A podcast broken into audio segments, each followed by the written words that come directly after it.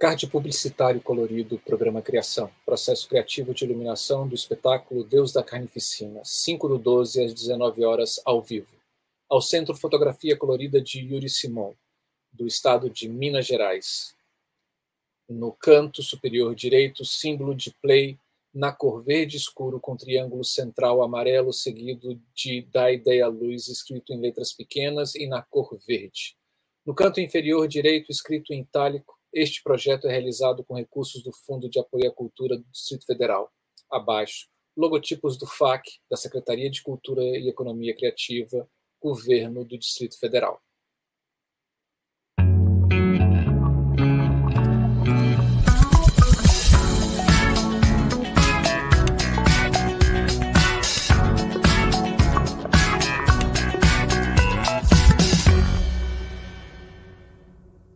Este programa é realizado com recursos do Fundo de Apoio à Cultura do Distrito Federal, FAC, Secretaria de Cultura e Economia Criativa, GDF.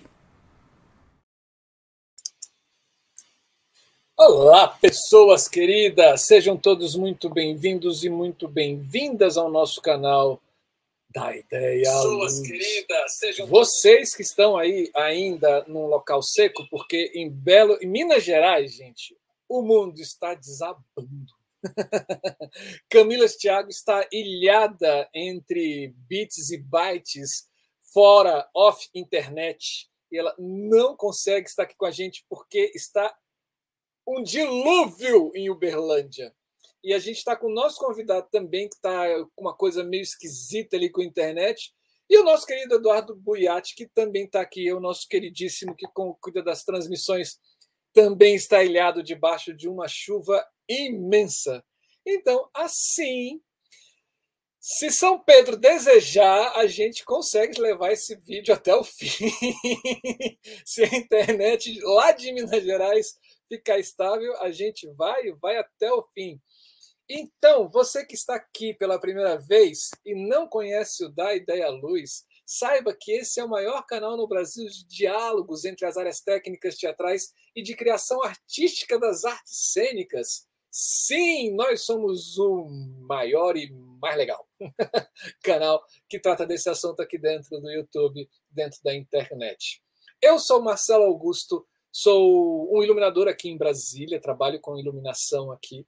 É, eu sou um homem branco, tenho um rosto meio arredondado, uma barba grisalha é, tenho bochechas acentuadas, uso um óculos quadrado, tenho olhos castanhos, tenho uma testa um pouco avantajada, assim, com umas entradas bem salientes. Uso um cabelo partido da esquerda para a direita, esse cabelo é um castanho escuro também. Estou vestindo uma camisa branca e atrás de mim tem umas estantes suspensas aqui no escritório aqui do meu apartamento com objetos que eu trago de viagens como lembranças. E é muito bom estar aqui, é um prazer imenso estar aqui mais um dia com vocês nesse Da Ideia à Luz. Hoje a gente vai falar do nosso programa Criação, é um programa que a gente traz um convidado ou uma convidada para falar sobre um processo de criação, sobre uma das áreas é, dos bastidores, umas áreas técnicas artísticas, né, das artes cênicas. E hoje a gente vai conversar com Yuri Simon e ele vai falar do espetáculo Deus da Carnificina. Então fique com a gente até o final. E antes do Yuri chegar aqui com a gente, aproveite para você é, se inscrever no canal. Você que ainda não é inscrito, dá essa força para a gente. Por favor, acione o sininho para que aí o YouTube possa te avisar toda vez que a gente estiver entrando com uma live ou postando algum vídeo interessante aqui sobre as áreas técnicas. Deixe o seu joinha. Gostou do vídeo? Vai lá. Deixa o ok para a gente também, que é muito bom. E compartilhe esse vídeo com seus amigos e amigas, pessoas que você acha que pode gostar desses assuntos que a gente está falando aqui dentro do canal, ou pessoas que você acha que pode vir a ter um interesse desses assuntos que a gente traz para cá, que é muito legal. Falar sobre os bastidores, falar sobre arte, falar sobre processo criativo, livros, pesquisas, tudo isso da iluminação, cenografia, maquiagem, figurino, está sendo encantador durante esses quase quatro anos de existência do canal. Quer saber um pouco mais sobre nossa programação? É só seguir a gente no Instagram e Facebook. Se tem preferência por ouvir a gente, a gente também está é, em todos os agregadores de podcast. É só você procurar da Ideia Luz, escolher lá um dos programas, apertar o play e se deleitar. E a gente convida também vocês a acessar o nosso canal no YouTube agora, aqui, depois dessa live, né? É, e achar as nossas listas de vídeos, a nossa playlist. E aí você pode achar, é, ver todos os nossos quase 230 vídeos, eu acho, acho que já 230 vídeos já publicados ali dentro, cada um melhor do que o outro, com pessoas interessantíssimas nesse Brasilzão e fora dele também, porque nós somos internacional. Também trazemos convidados e convidadas de fora do país para cá. Quer abraçar um pouco mais o canal? É só você se tornar um dos nossos apoiadores. É simples assim. Pense em você se tornar um membro do canal. Vai ser lindo, maravilhoso, com uma contribuição mensal pequenininha. Você faz fazer uma ajuda gigantesca para esse canal que não tem nenhum apoio sistemático financeiro assim. Mas vamos lá. Você também pode é, usar o, o Valeu, que você está assistindo no gravado, que é esse coraçãozinho com cifrão. Você achou que, esse, que valeu esse programa aqui? Você clica lá e faz a sua contribuição. Ou então aqui no super chat do lado ao vivo aqui, você que está escrevendo seus comentários, você tem ali um cifrãozinho. Você só clicar e escolher a quantia. A gente fica muito agradecido. Todo esse dinheiro ele é revestido para que a gente possa cada vez mais é, divulgar esse trabalho do canal para que todo mundo nesse Brasil que tem acesso à internet pode também ter acesso a esse conteúdo dos bastidores, das artes técnicas criativas que a gente discute aqui. Porque a gente tem um sonho, que é a democratização desse conhecimento, para que todo mundo possa ter acesso, esteja ele onde, e ela onde estiver, né? seja numa capital, seja no interior, seja lá numa casinha lá no interiorzão do interior, do interior, do interior, do interior, ela possa dialogar com esses convidados e convidadas que a gente traz para cá, que são pessoas interessantíssimas, são trabalhadores das artes com currículos maravilhosos e com muita coisa para trocar, muito conhecimento para doar para a gente assim de uma forma extremamente generosa e a gente agradece muito a cada convidado e a gente agradece muito você que já contribuiu e que já é membro também do nosso canal da Ideia Luz. Assim, muitíssimo obrigado. Bom, você percebeu que ainda está chovendo, né? Camila ainda está ilhada. Então vamos lá, porque chegou a hora de acender as luzes da coxia e colocar um profissional dos bastidores em cena. E eu estou falando nada mais, nada menos de que Yuri Simon, uma figura queridíssima. Eu tive a oportunidade e o prazer de conhecê-lo agora no Fórum das Artes Técnicas que aconteceu recentemente em Belo Horizonte. É... Vocês vão ver, gente. Não tenho, eu não tenho palavras para descrever Yuri. Vocês, vocês vão ver e no final vocês vão dizer para mim assim: é verdade, ele é uma figura muito incrível. Mas Yuri atua no mercado como iluminador, cenógrafo, diretor e produtor de teatro. Em Belo Horizonte recebeu prêmios como produtor, diretor, iluminador, cenógrafo e ator. Tá vendo? Porque eu falei que ele é uma pessoa incrível. É doutorando né, é, e mestre em designer pela Escola de Designer da UENG é, com pesquisa em design cênico, especialista em artes plásticas e contemporaneidade pela escola Guinard, né, é, da UF, da UEMG da UENG, né? É graduado em desenho industrial, projeto de produtos pela FUMA. Também cursou o teatro universitário da UFMG. Ministrou cursos livres e profissionalizantes de interpretação, iluminação e cenografia em vários projetos e instituições. Atualmente, Yuri é professor da Escola de Design da UENG, que é uma escola maravilhosa, muito, muito, muito legal. É, e ele ministra ali as disciplinas de design cênico, figurino, estudo da cor e designer e percepção. Yuri, Simon, venha para cá. chegue mais junto, chegue mais perto. Vamos dividir essa tela. E aí, Marcelo, tudo bom? Obrigadíssimo. Boa noite. Muito, muitíssimo boa noite. E eu também já dou boa noite a essas pessoas que já estão aqui na nossa, na nossa comunidade, que está assistindo aqui, que já pelo menos deram um oi para a gente aqui no nosso, no nosso canal. Boa noite, Leandro, Constâncio, Débora Oliveira, Pedro Paulo e o nosso queridíssimo Geraldo Otaviano, o homem da tecnologia do Uai de trabalho. Né? E, obviamente, Camila Thiago, que está lá, assim, ela está querendo ser Moisés. Moisés não é, Noé. Boa noite, Yuri. Obrigado. Muito Eu que agradeço. Você, Adoro falar.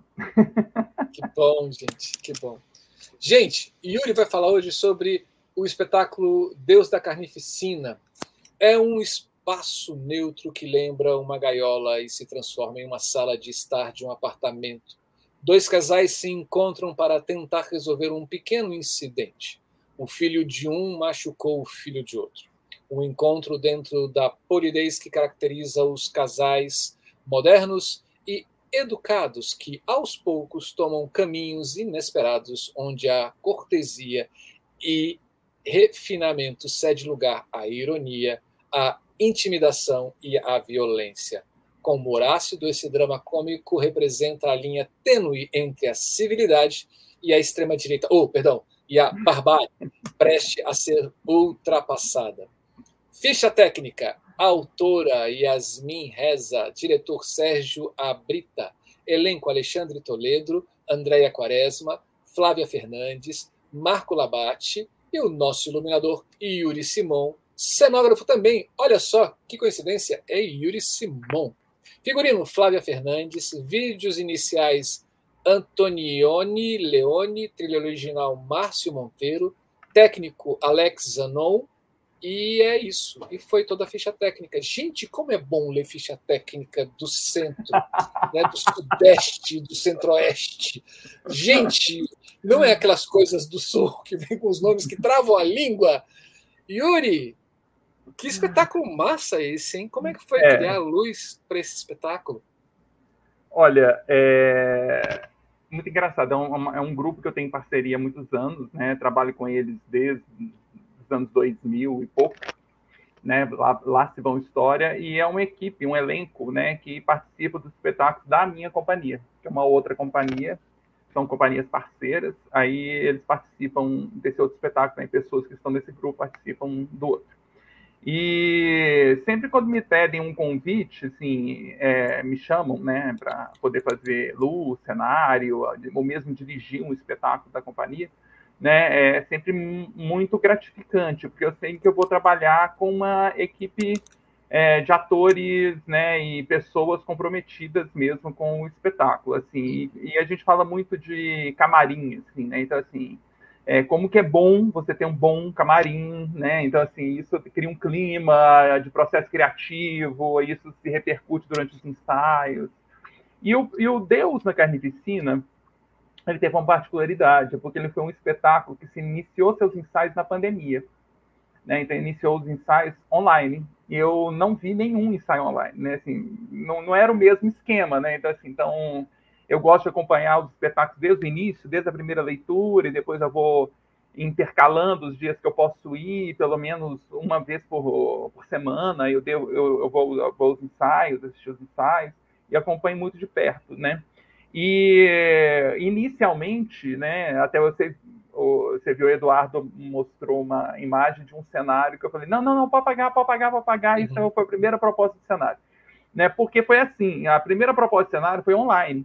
Então, assim, o cara me pediu o que, que eu fazer o cenário, fez todas as descrições do que ele queria, fui projetando o cenário, etc e tal, tudo. Mandei, ele aprovou, não, é isso mesmo, não sei o que, aí chega nos atores, os atores bombam o cenário. Eu falei assim, gente, tá bom, então, assim, eu já vi que a conversa é, não, não tá legal, assim, né? Então, assim, ele bombou o cenário, né? E a luz, por consequência, porque como eu criei espacialidade toda, né, com luz e cenário, né, ficou bombou os dois, né? então assim, já bombou o que é o espetáculo. Então vamos lá recomeçar tudo de novo. Aí eu falei, virei para ele e falei assim, olha, Não dá. Não dá. Online não dá. Eu não sei como é que vocês vão atuar, não sei como é que vocês andam em cena, como é que vocês vão fazer marcação. Não existe marcação no online. Então, assim, então não dá para eu criar um cenário que é físico, que é material, né? Se fosse um cenário virtual, podia até ser. Mas não é um cenário material, não é? Não vai ser virtual, vai ser uma apresentação. Vocês vão estrear no Teatro João Sesquiati, aqui em Belo Horizonte, né? um teatro pequenininho,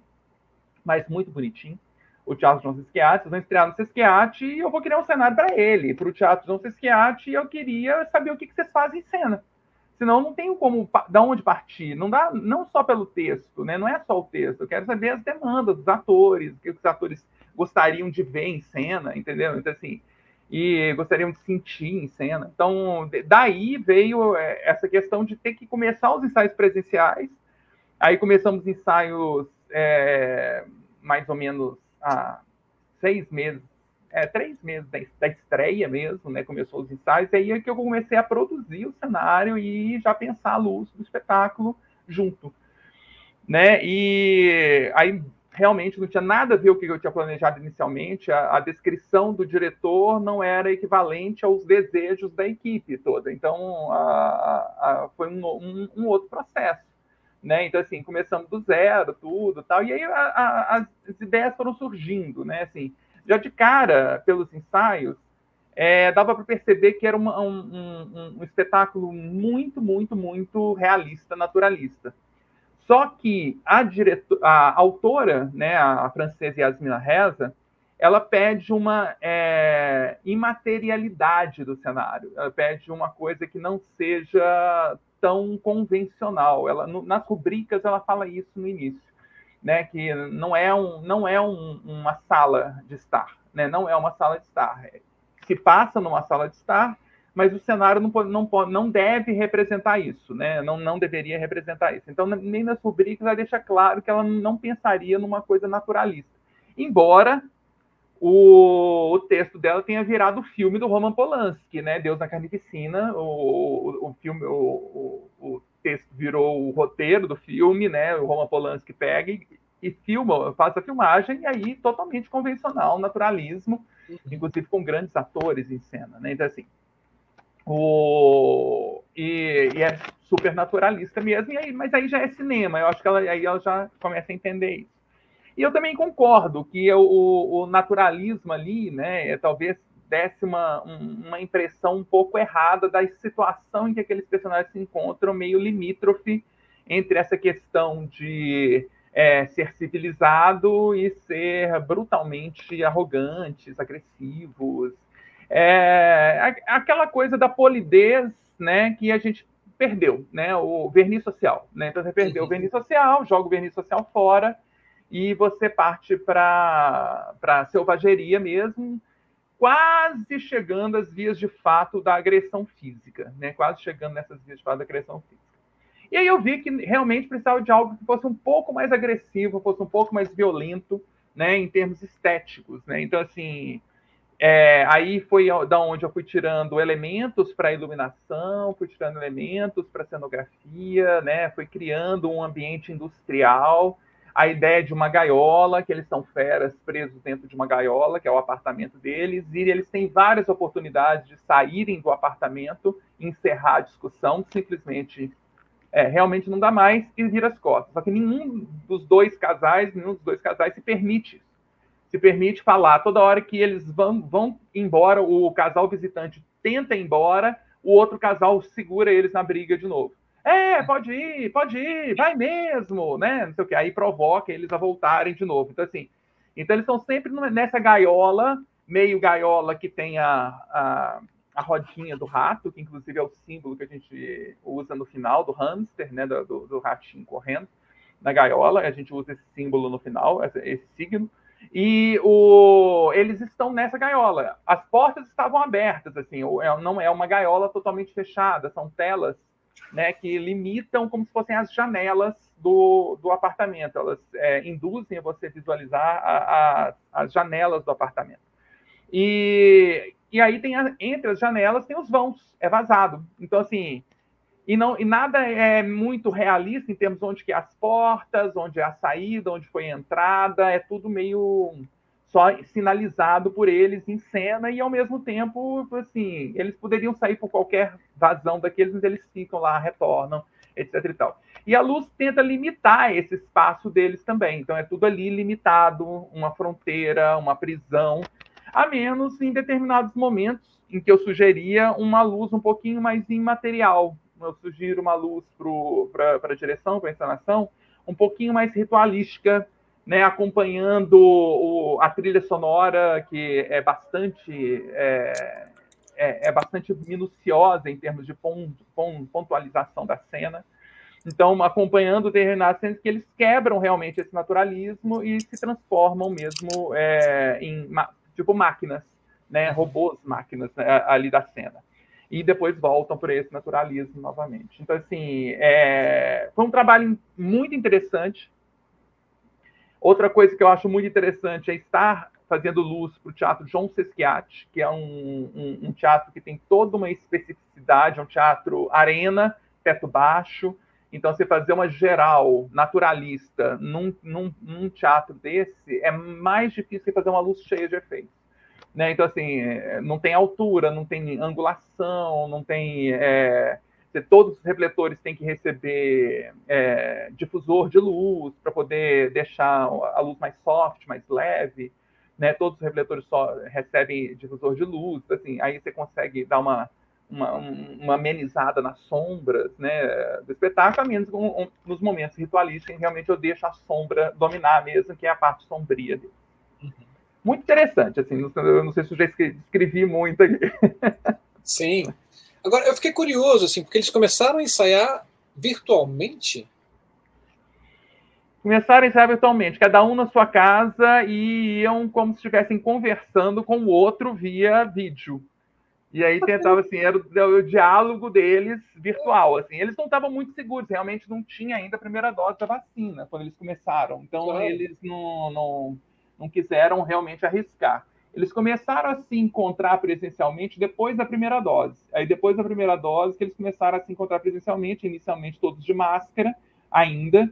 Aí, depois da segunda dose, que foi liberando um pouquinho as máscaras, tudo, né? E a gente ia estrear em janeiro de 2022. Não conseguimos estrear em janeiro. Não. É, janeiro de 2022. Isso janeiro de 2022, não conseguimos. A gente ia estrear em, em, dezembro de 2021, não conseguimos. Estrear em janeiro de 2022, não conseguimos. Estreamos em março de 2022, né? Estreamos em março de 2022. Por causa de questões de data, pandemia, a pandemia fechou os teatros novamente, né? Haveria os protocolos de segurança, o Palácio das Artes não quis seguir os protocolos de segurança, onde está a Sala João Sesquiate, falou que ia dar muito trabalho com o grande teatro, ter que verificar todas as carteirinhas de vacinação. E realmente era bem complexo mesmo. Assim, os teatros claro. pequenos já eram muito complexos, né, de você ficar verificando todos os, a, a, a, vacinação, porque isso foi um dos protocolos de segurança adotados aqui em Belo Horizonte. Né, mas eles ensaiaram online mesmo. Então, assim, então a primeira etapa toda dos ensaios foi online até, assim, gente, quando vocês começarem no presencial, aí vocês me chamam, porque não, não dá. E aí eh, não dá para eu criar no online, assim, eu não consigo imaginar a cena que vocês estão fazendo. Assim, por máximo que minha criatividade seja grande, eu não consigo imaginar o que vocês estão fazendo aí, não, assim, pelo menos na cabeça de vocês. Eu acho que um não sabe o que o outro está planejando fazer também. Entendeu? Sim. Aí eu falei isso com eles. Não sabem que um está planejando aí o que, para onde ele vai, onde o corpo dele fica, como é que o corpo dele se estabelece em cena. E assim, que... eles fizeram mais isso como uma forma de já começar a tornar o texto também mais digerível, né? Então, assim, eles já começaram todas as análises de texto, como se estivesse aí no ensaio de mesa, eles fizeram pelo online, entendeu? Assim, aí até chegar o momento em que, ah, vão para a marcação, aí sair do ensaio de mesa e eles começaram realmente o presencial. É, nesse momento, então, era muito bater texto, né? Assim, é, só que assim, tava, eles estavam fazendo isso no início de 2022, né, até a, a primeira dose da vacina. Eles estavam nisso, né, no, no, no bater texto, no, na, analisar o texto, fazer os cortes, né, fazer todas as adaptações que eles queriam fazer, né, ele, o, o Sérgio Brita, o, os quatro atores, né, foram trabalhando isso e meio conversando comigo em termos de ideias que eu tinha que poderia auxiliá-los. Né? Realmente eu não tinha nenhuma. Não, eh, gente, eu não sei uh, como auxiliar vocês agora. Assim, só depois de ver vocês em pé que eu vou saber assim, o que, que vocês podem fazer. Uhum. Né? Então, assim, então, mas já tiveram várias ideias que acabaram sendo adotadas no espetáculo posteriormente, foram desenvolvidas por eles online. Assim, a primeira cena a gente estava pensando em todo mundo, cada um está com um símbolo na mão do que representa o personagem, em pé, em diagonal, no palco, e um corredor de luz fazendo negócio. Eu falei, Nossa, já criaram assim, então peraí, peraí. peraí, deixa eu ver o que, que é isso daí, né? Então, assim, o que, que eles estão fazendo. Uhum. Caiu a.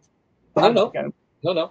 Você, é, nesse momento, é, eles aproveitaram para discutir um pouco sobre o conceito do espetáculo? Sim, me passar quais eram os conceitos dos personagens, o conceito deles, né, em termos de, de cena, o que, que eles queriam, o que, que eles pensavam e o que, que eu poderia auxiliá-los nisso. E aí eu, o que eu conversava com eles era isso, olha, eu, eu vejo o espetáculo numa interpretação muito naturalista mesmo. Entendeu? Assim, é, é, um espetáculo que vai falar do cotidiano ali. As pessoas não vão se identificar se vocês caminharem aí para performance, para uma, é, uma partitura de movimentos. Eu acho que não é essa a pegada. Eu acho que a pegada do, do espetáculo é muito mais realmente o naturalismo mesmo. Então, eles realmente foram pegando para essa área. Eu falei, o, o que pode auxiliar vocês do, da, da minha ideia de cenografia e iluminação ser um pouquinho mais expressionista, entendeu? Assim, sair um pouquinho dessa do local aí que vocês estão, porque aí pode dar ainda mais esse esse descompasso, né, de, da, do, das interpretações naturalistas se destacarem dentro de um cenário mais neutro com elementos um pouquinho mais construtivistas, né, construtivos, né, expressivos, né? Uhum. E dentro disso, como atua a luz? É, dentro dessas características que você falou para gente, é, enquanto o contexto da peça, roteiro, esse, essa então, proposta então, sua de é, é, buscar esse... Quando eles falar, começaram, é, não, não, quando eles começaram a, a, a, a, atuar mesmo, marcação, etc e tal, aí realmente eu tive clareza mesmo, né? Realmente a maioria das cenas é realmente uma cena extremamente naturalista. Assim, o máximo que eu conseguia fazer na cena assim, que eles encenavam, né, que faziam as personagens, era é, reduzir a área onde a luz atingia e ampliar essa área onde a luz atingia. Eu não conseguia fazer muitos recortes se não fosse nas cenas que eles propuseram posteriormente no desenvolvimento do trabalho, que eram cenas um pouquinho mais marcadas, rituais, né, expressivas. Eles têm quebras, que a gente chama no, no espetáculo, tem várias quebras que elas acontecem, e nessas quebras dá para você eu conseguir fazer esse tipo de coisa. E, por exemplo, tem cenas quando o telefone toca, tanto o, o celular nem tanto, mas quando o telefone físico toca, eu faço uma quebra geral da luz que realmente muda o comportamento deles. Então a luz era como, era como um signo de fazer a mudança do comportamento dele, que agora eles estavam voltando às máscaras. Então a luz quebrava, focava toda no telefone, aí o telefone segurava a cena toda e eles iam caminhando até um atender o telefone, aí atendeu e a, a luz ia abrindo novamente, voltando para a naturalidade da cena. Né? Então, assim, mas essas eram as quebras das discussões, inclusive, assim, quando eles estavam chegando nos limites das discussões, o telefone tocava aí meio que quebrava uh, o, o, embalo deles de chegarem às vias de fato. Então, tinha esse do, dos telefones celulares, o telefone celular do, do, do, visitante, que tocava o tempo todo, era um advogado que estava tendo que resolver um pepino grande da empresa que ele estava é, atendendo, e é, toda hora o celular dele tocava e interrompia as falas da cena. Isso também vai chegando a um limite, isso também vai irritando todo mundo em cena, né? E até leva ao desfecho da, da personagem, da esposa dele, pegar o celular e jogar dentro de um vaso de flores, entendeu? Assim, cheio d'água. Né? E a gente faz questão de seja naturalista isso, de que seja um vaso de água, cheio d'água, um celular que possa ser jogado dentro desse vaso d'água, né? A luz se fecha toda para o vaso d'água e faz, a quebra do, do clima, né? Faz toda a quebra do clima. E aí volta para uma outra realidade, aí retorna para a realidade. Então, assim, é, então, quando eles, eles começaram a interpretar, eu já percebi que ia ter que ser uma luz naturalista, o que, que eu falei com você que é muito difícil no Teatro Sasquiat. Uhum. Teatro já tem realmente meia arena, né, um meio esporão, uma, uma plateia de frente e duas plateias laterais. Né? Então, você tem que ter geral de frente, geral lateral, geral de dentro, geral esquerda, geral direita, geral interna 1, interna 2, geral de fundo 1, geral de fundo 2. Assim, então, eram muitas geraisinhas com poucos refletores, mas que cobriam o palco inteiro, todas com difusor, para que evitasse as sombras e desse a sensação mais naturalista deles em cena, né? não ficasse eles com muitas sombras, né? tentasse minimizar a sombra, embora numa luz residencial eu estou de sombra, né? Então, assim, tá, não, não tem como, assim, a, a luz está batendo na parede, né? Tá, tá reincidindo no meu rosto, então tá, tá, tá dando sombra até na câmera aqui, né? Então, assim, embora tenha sombras naturalmente, a gente tem que minimizar as sombras para que elas não sejam tão marcadas como é a luz de teatro, que dá uma sombra muito mais marcada, muito mais definida. E nesse processo naturalista, né, que você fala que o espetáculo ele vai, ele vai fazendo esse ping-pong, né, assim, uhum. ele, ele vai criando essa tensão e a partir do momento que ele vai criando essa tensão, ele vai saindo desse naturalismo para chegar nesses momentos mais é... quase da explosão, né, da, das vias de fato, né, ou da perda da civilização total, ele vai chegando quase esse limite, aí tum, aí quebra novamente, vem para uma cena ritual e aí é como se fosse uma pausa para eles respirarem, para ver o que, que eles estão fazendo, e aí eles voltam para a polidez, né? Ah, você gosta de arte? Aí chega quase desejifada, aí para, é. aí é, ela olha um livro assim, ah, você gosta de arte? Assim, gosto, acho que a gente tem que educar com arte, etc e tal. Dizer, volta a coisa da polidez, né? Tentando ser uh, bons vizinhs, né? Bons, é, pelo menos... É, colegas, né, bons colegas, não amigos, que eles não são amigos. Mas é, é, é, tão, é tão engraçado como isso vai sendo construído, vai cada vez mais, vai ganhando um pouquinho mais, chega um pouquinho mais, chega um pouquinho mais. Aí o final é uma cena extremamente bruta, violenta, né, de, de uma das personagens, e os outros ficam estupefatos, assim, olhando. Ela já, todo mundo já estava completamente bêbado, com a cara cheia, um, o anfitrião acha que tem que servir uma garrafa de uísque, não bastasse uma, pega outra, e aí vai eles enchendo a cara, e aí a polidez vem toda embora. Uhum. A polidez vem toda embora. E como é que se dava essa quebra dessa, dessa naturalidade para esse momento de tensão enquanto luz? Então, é, geralmente acompanhada da trilha sonora. Então, assim, era uma mudança completa do ambiente. Né? Então, assim, o, a, havia uma chave, uma, uma, uma palavra-chave que desencadeava esse momento, é, como, por exemplo, é, uma das atrizes fala para outra, estou pensando no bem dos nossos filhos. Aí o outro, ironicamente, responde, eu sei muito bem. Aí, tum, quebrava vinha toda uma construção da, da luz, do som, dando, da, provocando essas sensações. Eles deslocavam no, no, no, espaço, e aí, até o momento em que parece que respiravam fundo, ficavam prestando atenção. Aí eu falei assim: mais um cafezinho? Eu vou aceitar. Aí sentam de novo. Aí volta, volta de novo a, a distensão, né? É, a distensão. O distensionamento da cena. E, e, por onde você permeou enquanto pesquisa, enquanto é, referências para buscar isso? Eu sei, eu estou guardando uma pergunta que é lá no que, que é um pouco depois, quer saber assim a, a relação de cenário e luz, né? Porque talvez as duas coisas caminhem muito próximas dentro da criação para você. É, Mas... uma, uma, uma, questão é a seguinte, assim, eu queria trabalhar uma, uma luz em que eu pudesse usar um equipamento de projeção como auxiliar da luz e não como um, um elemento de fornecer signos visuais para entendimento do espetáculo, né? Então, assim, então não era uma projeção material, realista, etc. Então, eu usava um, um, um projetor, né, um, um data show como projeção e usava uma projeção mapeada de elementos gráficos que faziam a, as movimentações de ritmo, provocavam algumas coisas né, nessas quebras, né, quando tinham essas quebras. Então, uma cena de tensão, a luz pulsava via o vídeo e não via um refletor.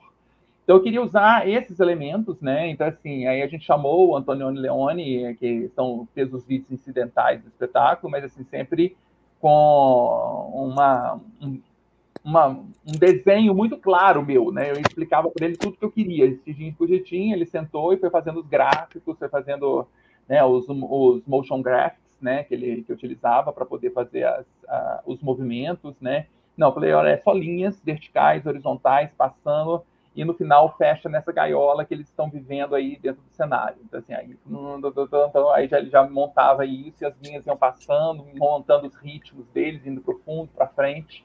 Né? E aí, num, num, determinado momento, ela ia indo, parava na gaiola e a gaiola ia sumindo né, para revelar mais o cenário ainda. O, o, o, a luz era projetada nessas telas que ficavam dos quatro lados do espetáculo, dos três lados do espetáculo, mas nos atores. Então, passava pelos atores, pelo chão do palco. Então, essas, essas, esses elementos gráficos ficavam passando né, pela cena. Então, assim, desde o início, eu queria trabalhar com esse elemento a projeção como auxiliar do iluminador, né, na, na, na ideia de criar é, como se fosse movie lights, né, como se criasse elementos gráficos dos movie lights sem ser um movie light. Né? O que, que, que, a gente consegue fazer com isso aí? Então, assim, é, era uma ideia minha, uma pesquisa uh, minha, né, de uma experimentação minha, que eu estava querendo experimentar, porque eu já tinha visto em alguns lugares algumas referências, mas eu não conseguia lembrar de que espetáculo que era, o projetor sendo utilizado para, por exemplo, mapear, aí vai, ele fecha num quadrado na beirada, é um foco, ele se transforma num foco. Então, eu já tinha visto isso em alguns lugares e eu queria tentar aprender a lidar com isso. Então, assim, foi, foi mais ou menos isso, assim, caminhou esse processo de criação. E nisso, para isso fazer feito, tinha que ter os contrastes. Né? Então, assim, então, para esse movie light fazer efeito, ele tinha que ter momentos muito específicos, essas projeções como movie lights muito específicas. E se o espetáculo todo já tivesse muita nuance luminosa, esses momentos de quebra, eles não teriam, para mim, não teriam tanto efeito visual se durante o espetáculo todo eu brincasse muito com a luz. Então, eu tentava deixar uma luz muito mais estática, uma sensação muito mais naturalista mesmo, apoiando a interpretação deles naturalista. E nos momentos das quebras era onde eu podia brincar. Aí eu fazia realmente uma brincadeira em cena, uma série de jogos em cena com essa luz. Assim, e, e isso já estava desde a ideia lá, desde o início. Assim. Falar a verdade, a, a...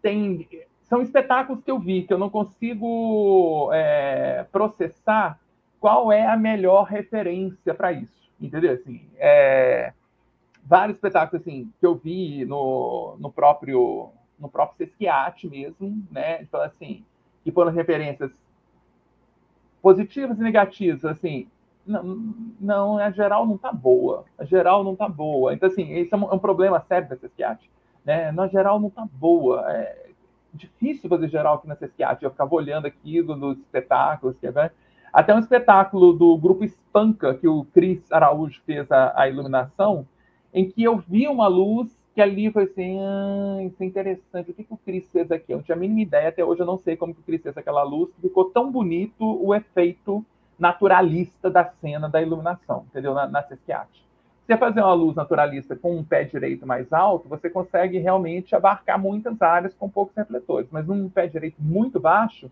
os faixinhos vão criar realmente os efeitos de, de corte, né, de, de quebra. Então, assim, então é muito difícil, é bem mais difícil fazer lá, nesse sentido.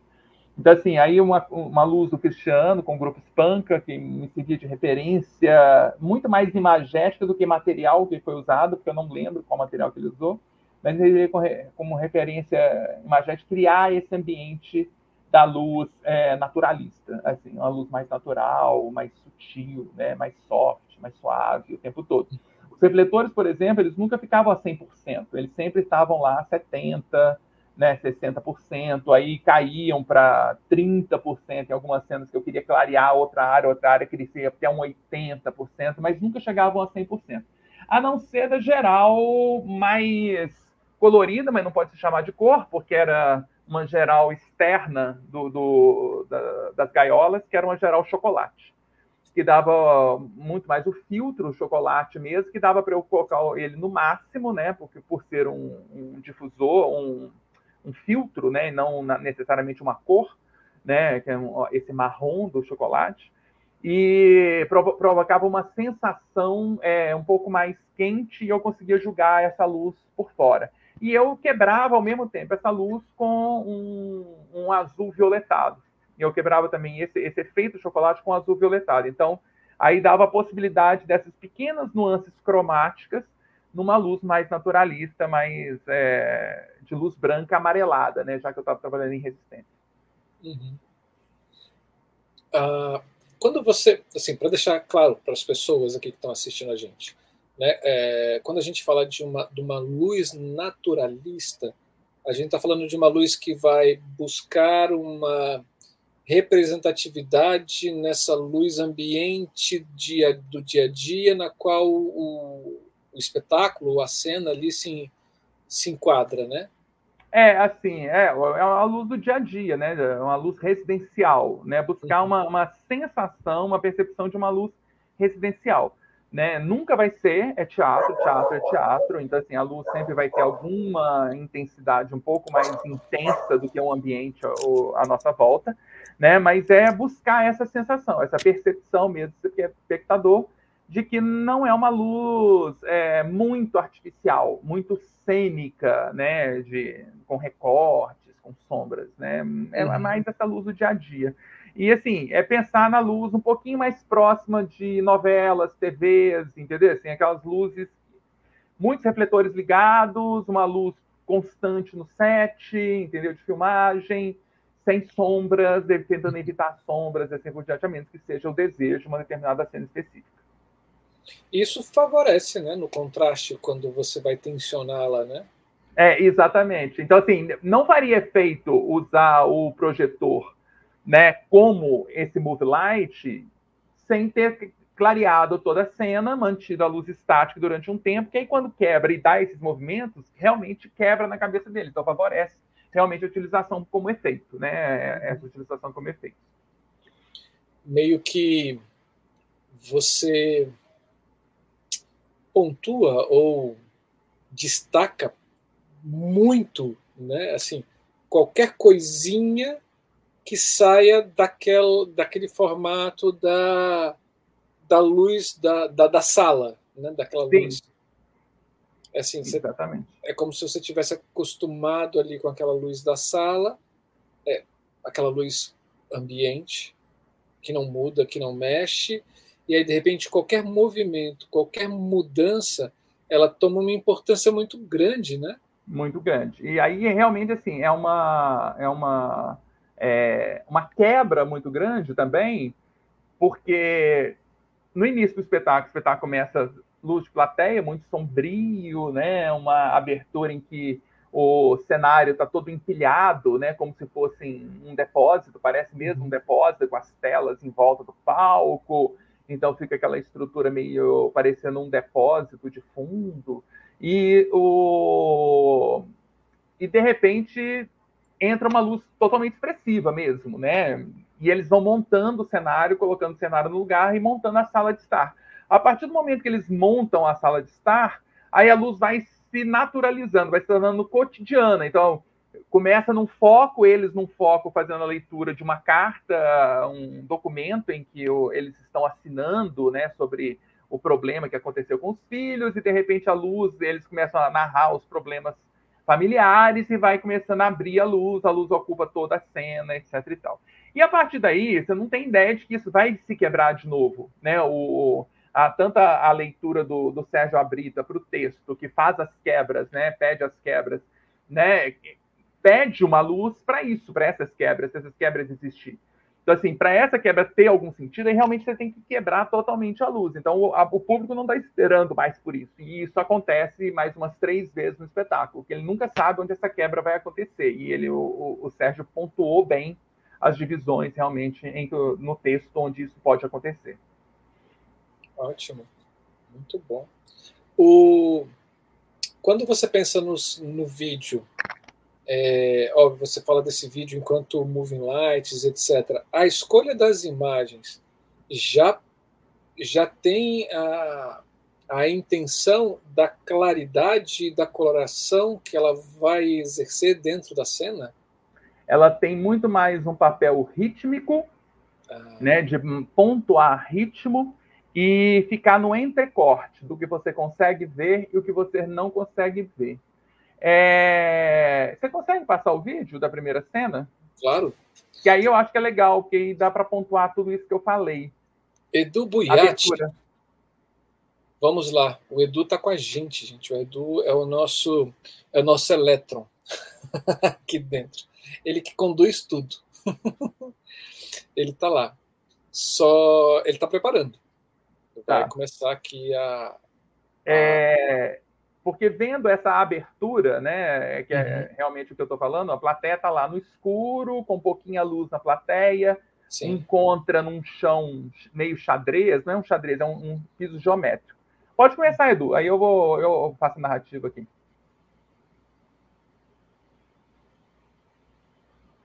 Aí vocês vão ver, é, é eu trabalhei com luz negra, onde a plateia vai.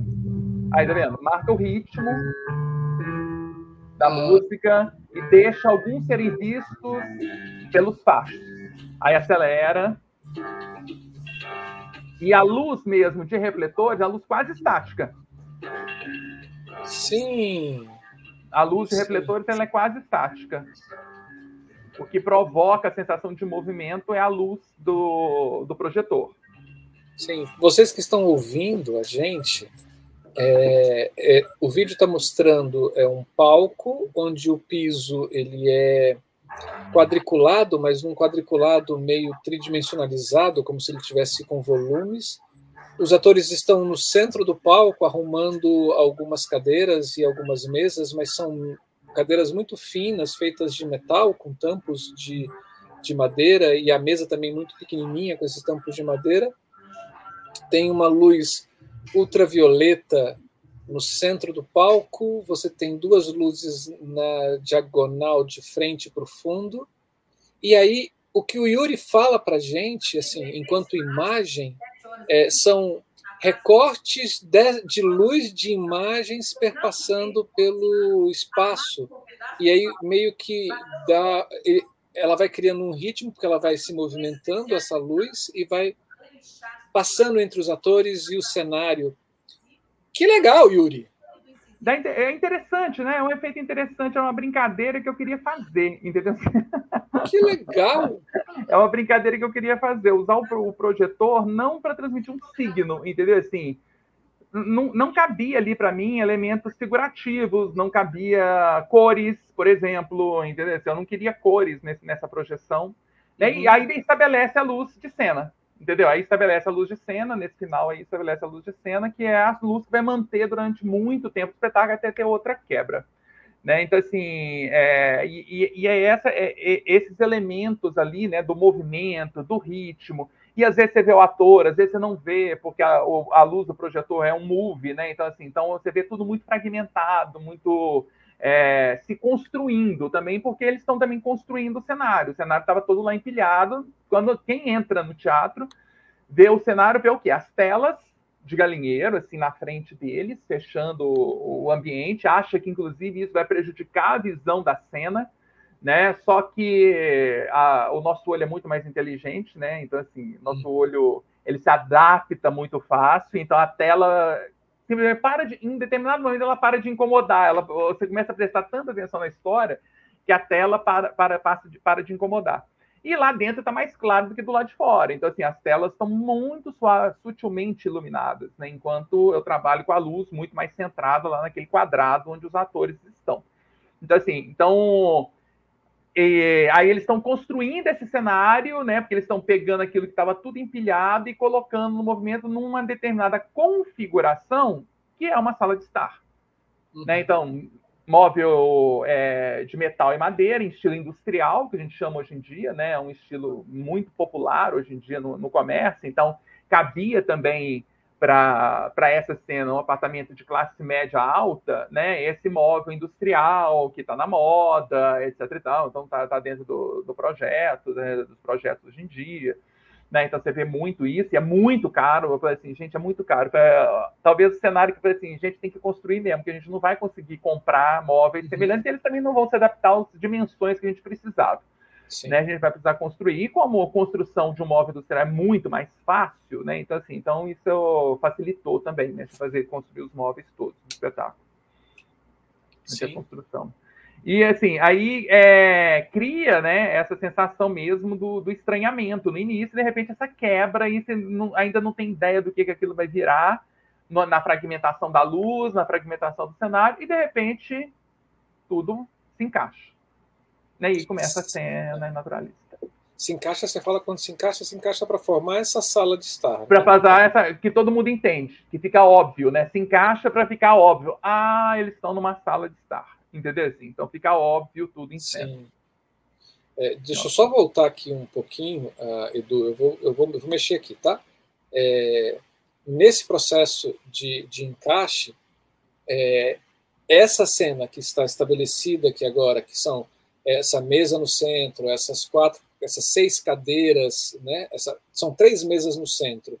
Com é, são mesas articuladas, né? Um arranjo de mesas, né? São três, uhum. me... é, quatro mesas, cada um de uma altura diferente, que se encaixam uma dentro da outra, né? Formando uma, uhum. quase uma espécie de um hipercubo, né? E são cadeiras, né? Em, é, estilo industrial, quatro cadeiras com braço nas laterais e, o, e três no fundo, formando como se fosse um pequeno sofá. Né? Mais os, os, os nichos que estão nas beiradas, que se dá para ver aí na cena, né? Eles estão nas beiradas e é onde que servem de material de apoio também. Vai estar o telefone, como se fosse mesinhas de cabeceira ou estantes, alguma coisa nesse sentido. Quando a luz, quando você fala, e aí se estabelece essa luz natural, essa luz que a gente está vendo, que é essa que essa grande geral, né? Assim, é, branca, é, é, essa cena, é essa luz que ela se estabelece em todos os momentos naturais. É, ma, ma a maioria dos, dos, momentos. O que eu vou fazer ainda de variações é, por exemplo, uhum. quando um, um, o personagem, esse de terno cinza claro, ele se coloca mais na frente da cena, né, é, para atender o celular dele, tentando se deslocar da presença dos outros, eu, eu, eu, limito a luz numa geral mais de proscênio, mais de frente. Aí ele fica mais lá na frente e eles vão ficando mais, mais na penumbra no fundo. Mas, uhum. fora isso, basicamente a luz se estabelece dessa forma. Perfeito. E aí, nos momentos de mudança, de tensionamento, você vai brincando com aquilo que aconteceu no início, né? Sim, exatamente. É, é, é, como se fosse o momento da ruptura, uhum. sem ela ouvir. Então, assim, se tem uma cena dessa, não vai, não vai haver a ruptura, né? Então, assim, aí a, a cena entra quase como se fosse uma quebra total para saber que eles vão retornar a essa partitura tradicional, esse, esse posicionamento tradicional, né? De, de boas maneiras, novamente, né? Então, assim, uhum. ela quebra e depois volta novamente. Então, isso vai acontecer mais umas três vezes no centro Acho que tem aí, ó, Eduardo, mais uma cena que é a, a, uma, um, uma das interferências. Você podia pôr? Que acho que dá para ver onde que isso acontece. Deixa ele é, ajustar ali e aí a gente, e a gente e coloca. Aí, aí é, realmente ó, tem um, um, um, gatilho de tensão, assim, aí uma palavra. Aí, em vez do outro, então você vai para aquele lugar, vai para a ponte que partiu, vai, fora daqui. Aqui você pode falar palavrão, não se preocupe não. então, assim, em vez deles partirem para agressão e mandar um embora do outro, eles não querem ir embora, né? Eles querem manter a atenção e saber quem é que vence na discussão final. Porque é, se eles saírem é, de forma agressiva, acaba eles perdendo, né? Então, assim, eu, todos vão perder, ninguém vai sair como vencedor. Então, parece que tem uma necessidade de mostrar quem é o vencedor na discussão. Então, tem que voltar à discussão, é como se fosse um tempo de quebra, mas ao mesmo tempo de reflexão também. Uhum. Pode pôr, Eduardo, se tiver.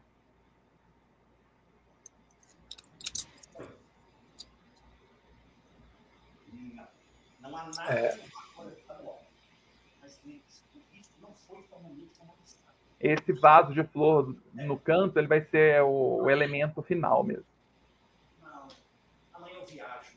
Aumenta um pouquinho o som, Edwin. as crianças se falem, né? Eu venho hoje com o Fernando, hoje 19h30, e vamos deixar que os meninos conversem. Não, não parecem convencidos. É. Se o Fernando não for responsabilizado, eles vão é. ficar de cara amarrado. Até vai ser morto. O que quer dizer, senhora? Os dois casais estão dispostos no cenário. Você tem dois casais juntos numa, nas cadeiras da direita e você tem o segundo casal um pouco mais separado. Ela nas cadeiras do centro e ele um pouco mais na esquerda do palco, próximo à lixeira, porque estava atendendo um celular, um telefone. E agora eles conversam voltados para o centro do palco. Não vamos descambar na hora da despedida. É, eu tô pensando nele, no Fernando. É, eu entendi.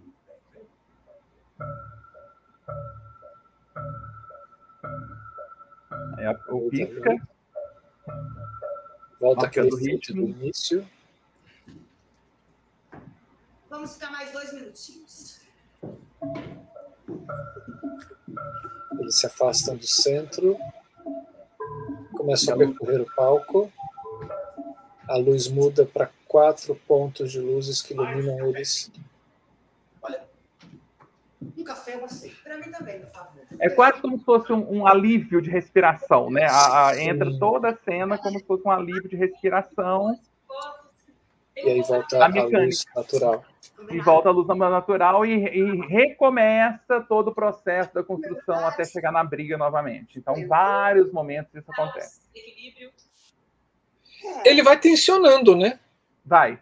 Ele vai tensionando. Ele vai, ele vai tensionando, porque você vai criando linhas de tensão. Eu não sei, assim, teria que assistir o espetáculo todo, mas pelo que eu entendo, assim, é, essas mudanças juntamente com a música, que eu acho que aí tudo é muito casado, né? Assim, vai, vai criando essas linhas de tensão, vai tensionando cada vez mais e vai te preparando ou te excitando ou te deixando ansioso. É, é, quase, é quase, que quando a luz se quebra, né? Quando a, a, luz quebra, né? A cena com a música, a luz quebra com a cena com a música.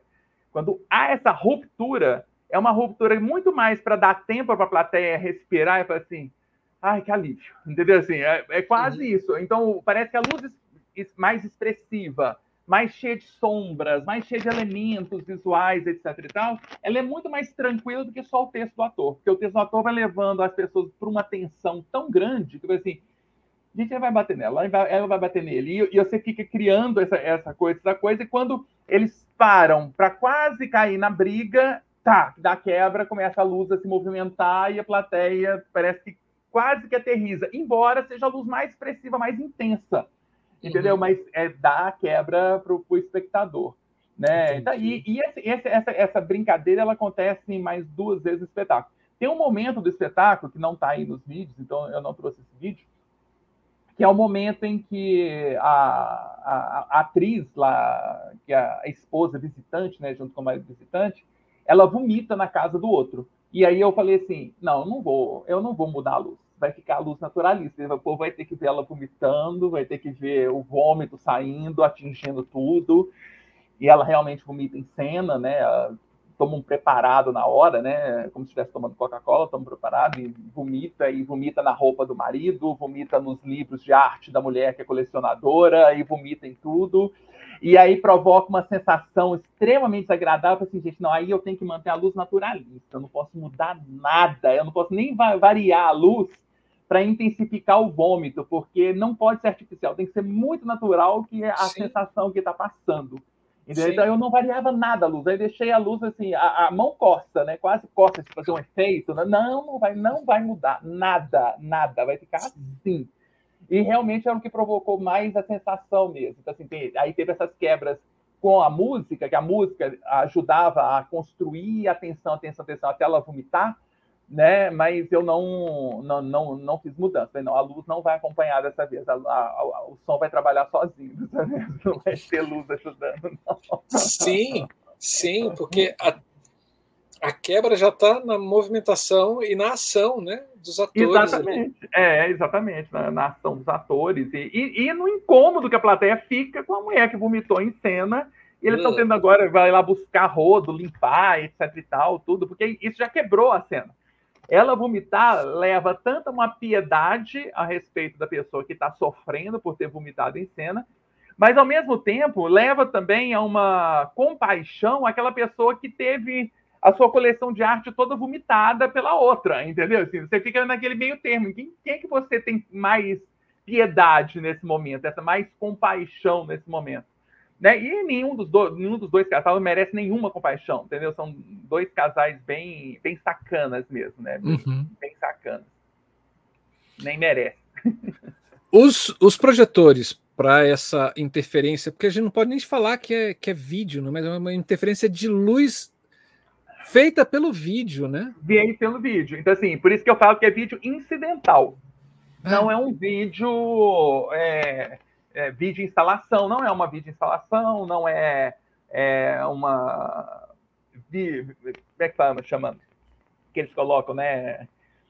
Projeções em vídeo, não sei o que, eles têm, tem um termo para isso, uhum. de vídeo de cena, né? Vídeo para cena.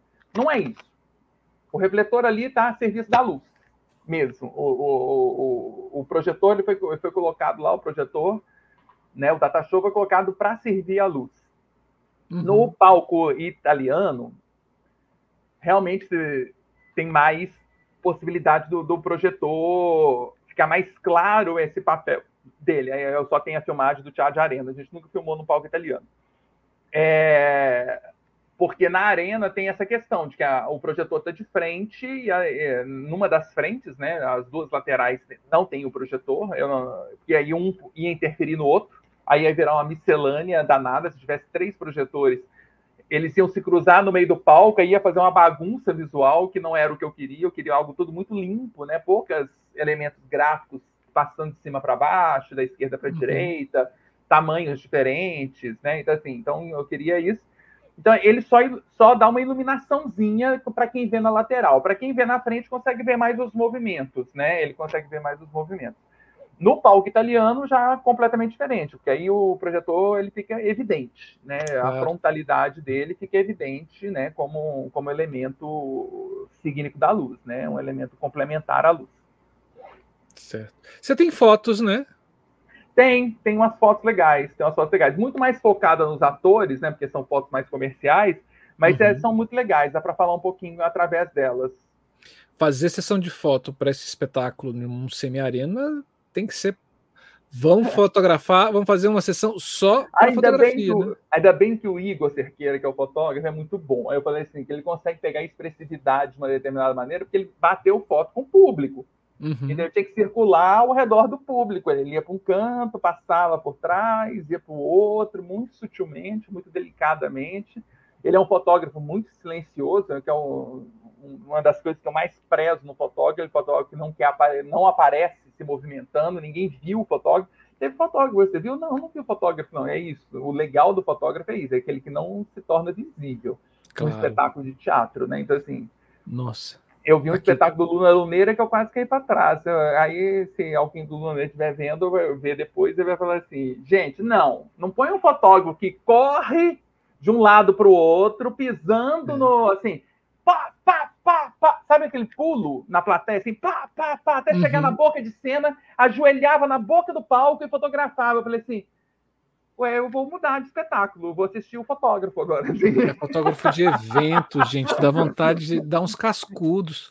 Você fala assim, amigo, você não está num evento, não, amigo. É, tá e aí teatro. a plateia toda assistindo assim, e o cara pisando pesado, é. tô, tô, tô, tô, tô, tô, correndo mesmo, correndo. Ele corria de um é. lado da plateia, no CCBB aqui em Belo Horizonte, ele corria do lado da plateia, atravessava por trás, voltava pelo outro, e, e, quase dava aquele aquela carrinho, né, de jogador de futebol na bola, uhum. escorregando assim, caindo de joelho, até chegar no palco assim, na beirada do palco, tum, e fotografar. É, ele não queria perder o beijo da noiva, né? No casamento. Não, ele, não, ele queria aparecer, né? Mas, Aqui... gente, não, não tem lógica. É. Não tem lógica, Marcelo. Não tem não. lógica, tem precisão disso. Aí eu já meti o pau nos outros. Bro, eu não queria meter o pau em ninguém, não, mas. Mas olha só, aqui teve um festival agora, um festival do Cina, né? Do Cina de Moraes, é, festival de teatro, e aí teve um, um dos amigos meus postou uma coisa assim, puto da vida, porque um dos fotógrafos que a produção contratou para fotografar o festival entrou em cena. Gente, mas que, que fantástico, né? Ele deu a volta, ele deu a volta assim, é, era um, era um espaço meio alternativo, assim, né? Assim, é, ele deu a volta na plateia, foi para de trás da cena onde tinha meio que um tapume assim, botou a câmera assim depois do tapume para fotografar as atrizes com a plateia no meio da cena. Ai, gente, é, não sei, eu, eu, eu fico pensando nisso, assim, eu já vi é, shows, espetáculos filmados, né? Então, assim, uhum. aí é um, é, um, é um caos, realmente não é um, um, show bom. Tem lá as câmeras circulando no palco, né? Etc e tal, tudo. E, e, avisar da plateia, fala, gente, essa sessão vai ter filmagem, fotografia, não sei o quê, etc e tal, que pode incomodar, etc e tal. Caso não seja satisfeito, peço dinheiro à produção, retorno, estorno do dinheiro, etc e tal, do show, etc. Mas ninguém vai embora, né? Tu não quer ficar para ver o show, então fica. Mas realmente é incômodo, né? É incômodo, mas isso tem que ser avisado também, né? Então, assim, aí você já tem que estar tá esperando por isso. Que vai Sim. acontecer esses absurdos cênicos, assim, né? Que, assim, Sim. Mas num espetáculo igual Deus naquela piscina, acabou o espetáculo. Se isso acontecer, claro. tira o foco mesmo. Você tipo, puxou o foco todo de lá, entendeu? Assim, quando, quando me vem com umas histórias dessas, assim, aí o pessoal vem falando muito mal do fotógrafo, da fotógrafa, ou de quem fez, eu falei assim, gente, culpa disso é, é da produção. é da produção, não é, não é do cara. O cara ele não tem noção do que ele está fazendo. E ele está fazendo. É que eu falo, ele está fazendo o serviço dele, ele está fazendo é. o serviço dele, com certeza, ele está buscando os melhores ângulos do mundo. Eu também acho que deve ser um dos melhores ângulos do mundo que ele deve estar tá achando. E que o serviço. Que, é, Só que o serviço aí ele faz isso. É, e ele faz isso no serviço dele. Só que aí eu penso que no estilo de fotografia que ele estava fazendo performática de correr o, o, palco todo, a plateia, a plateia toda, o palco ele não percorria, né? ele não entrava no palco não, mas ele percorria a plateia toda com uma, uma, uma tensão tão grande que seria melhor eles fazerem uma sessão para fotógrafo, entendeu? Claro. Assim, que era só para fotógrafo. Não. Entendeu? E aí fotografava o espetáculo, entendeu? Assim, eu, eu, eu uhum. falei gente, mas. Porque realmente me tirou a concentração em vários momentos do espetáculo. Não. Eu fiquei um pouco irritado, assim. Eu falei assim, gente, eu, eu tudo bem, eu sou público, mas assim, o, sei lá, sou público convidado, mas, é, mas, mas nem é mesmo sendo pagante ou convidado, né? Meio falta de respeito, né? Assim. Mas era muito mais fácil a produção contratar um fotógrafo decente, né? Um fotógrafo. E é o que eu falo, é o que eu falo do Igor, né? Que o Igor também foi da escola do Guto Muniz. Então, assim, Guto Muniz sempre foi um fotógrafo de uma descrição de usar, inclusive, abafadores na câmera para você não ver o, uhum. do, do, do, o sonzinho da câmera fotográfica. Você não ouve nada na, nos abafadores que o, o Guto punha nas câmeras dele na hora de fotografar o espetáculo. Então, você não, não ouve o Guto Muniz no palco, você não vê o Guto Muniz no palco. E o Igor é meio dessa escola, assim, do invisível, do fotógrafo uhum. invisível, que tenta tirar o máximo de imagens bonitas. E eu acho que dessa sessão de fotos aí dá para ver que ele é um, fez um bom serviço. Mostra aí, Eduardo. Vamos lá. Isso já são fotos de cena, né? De cena, já são fotos de cena. São fotos de cena. Tá vendo a, a, a, a grade, né, em determinados momentos que tem a, ali tem uma transição, ali está saindo da cena não natural, ah, da cena não natural e vai entrar numa cena natural, de luz mais naturalista. Mas ali está uhum. exatamente no foco que trespassa uma das telas e marca o rosto dele todo, né? Então assim, ele buscou esse elemento gráfico aí da tela no rosto, né? O jarro de flor iluminado, que é um ícone no espetáculo, principalmente quando ele estava todo cheio de girassóis, uma coisa que eu briguei um pouquinho com com o produtor do espetáculo, assim, não é o dinheiro que sai do meu bolso, mas eu falei com ele, falei assim, ah, mas, mas dá dó, assim, você gasta quase 100 conto em cada girassol, assim, pelo amor de Deus, sei lá quantos contos em cada girassol, e esses girassol são despedaçados no fim do espetáculo, são verdadeira, é, são despedaçados todo o final do espetáculo. Eu falei, não, qualquer flor vai dar o efeito para as pessoas do despedaçar. Eu falava com ele, assim, pode comprar flor mais barata, não precisa comprar girassol, não, porque assim, aí dá dó para mim também de ver Sim. isso, né? Assim, um, é. um girassol, uma cor tão cara, né? E, ah, e é tão lindo, eu adoro. E é lindo, e, esse, e ela, né, a atriz que tá lá sozinha em cena aí na foto de cima, ela pega esse girassol com uma violência e começa a espancar ele na mesa, assim, espanca de um lado, espanca do outro esse girassol, porque para humilhar a outra, a outra personagem, né? Então, assim, ela pega o girassol cafona, não sei o quê, e começa a bater o negócio na, na mesa, estraçar os girassóis todos na mesa. Então, assim, é uma cena super violenta, que é chega o limite da violência dela, né? Ele não chega a de fato de um bater no outro, mas chega nisso, né? Então, assim, é, é bem ah, você... Não, rapidinho, deixa só a gente descrever assim. É, Para é. você que está ouvindo, a gente tem quatro fotos divididas em três colunas. Na primeira coluna da esquerda são duas fotos, né? Um pouco mais quadradas, uma acima da outra. Na foto de cima a gente tem uma das atrizes, que ela é uma atriz branca com cabelo curto. Ela está vestindo uma blusa marrom e uma saia mostarda. É, na foto de baixo você tem um ator e uma atriz de costa, e um dos atores uh, que está no meio dos dois em, parece que ele está em pé, virado para esses dois atores, para esse ator e para essa atriz. Ele está com um, um paletó cinza, ele já é um ator um pouco mais de idade. No meio a gente tem esse vaso, tem essa mesa com esse vaso de flores, que não é um vaso de flores, com vaso e girassóis, tem vários girassóis, dentro dele tem uma luz intensificada em cima desse girassol. E na foto da esquerda, você tem um dos atores e uma das atrizes que já uh, é um dos esse eles estão atrás de uma tela, né? E com uma luz muito é, lateralizada nesse ator e a atriz está na penumbra atrás dele. O ator está de um, um, casaco, de um, de um terno preto, e essa atriz atrás dele, que está meio na penumbra, ela está com um vestido laranja, é isso, Yuri? É um rosa alaranjado. Um rosa alaranjado, ela tem uns cabelos um pouco mais longos, e nela, atrás das costas, brilha um pouco da luz uh, ultravioleta, ou luz é, azul, azul, né? azul mesmo, azul. Que, ele, que ele coloca. Pode passar, Yuri. São, mudou a tela, agora são mais quatro fotos, duas em cima e duas embaixo, também trazendo as relações dos atores, né? Assim, sempre com essa questão de você ter dois atores em primeiro plano e um ator em segundo plano, um pouco mais focado, e esses do primeiro plano mais desfocados. Em cima, você tem é, o casal, que é a, a, atriz de cabelo curto e o ator um pouco mais de idade de costa, e aquele ator, outro ator de, de uh, terno preto uh, entre os dois, né, de frente para os dois, sorrindo e um pouco mais iluminado e focado, enquanto os outros estão desfocados.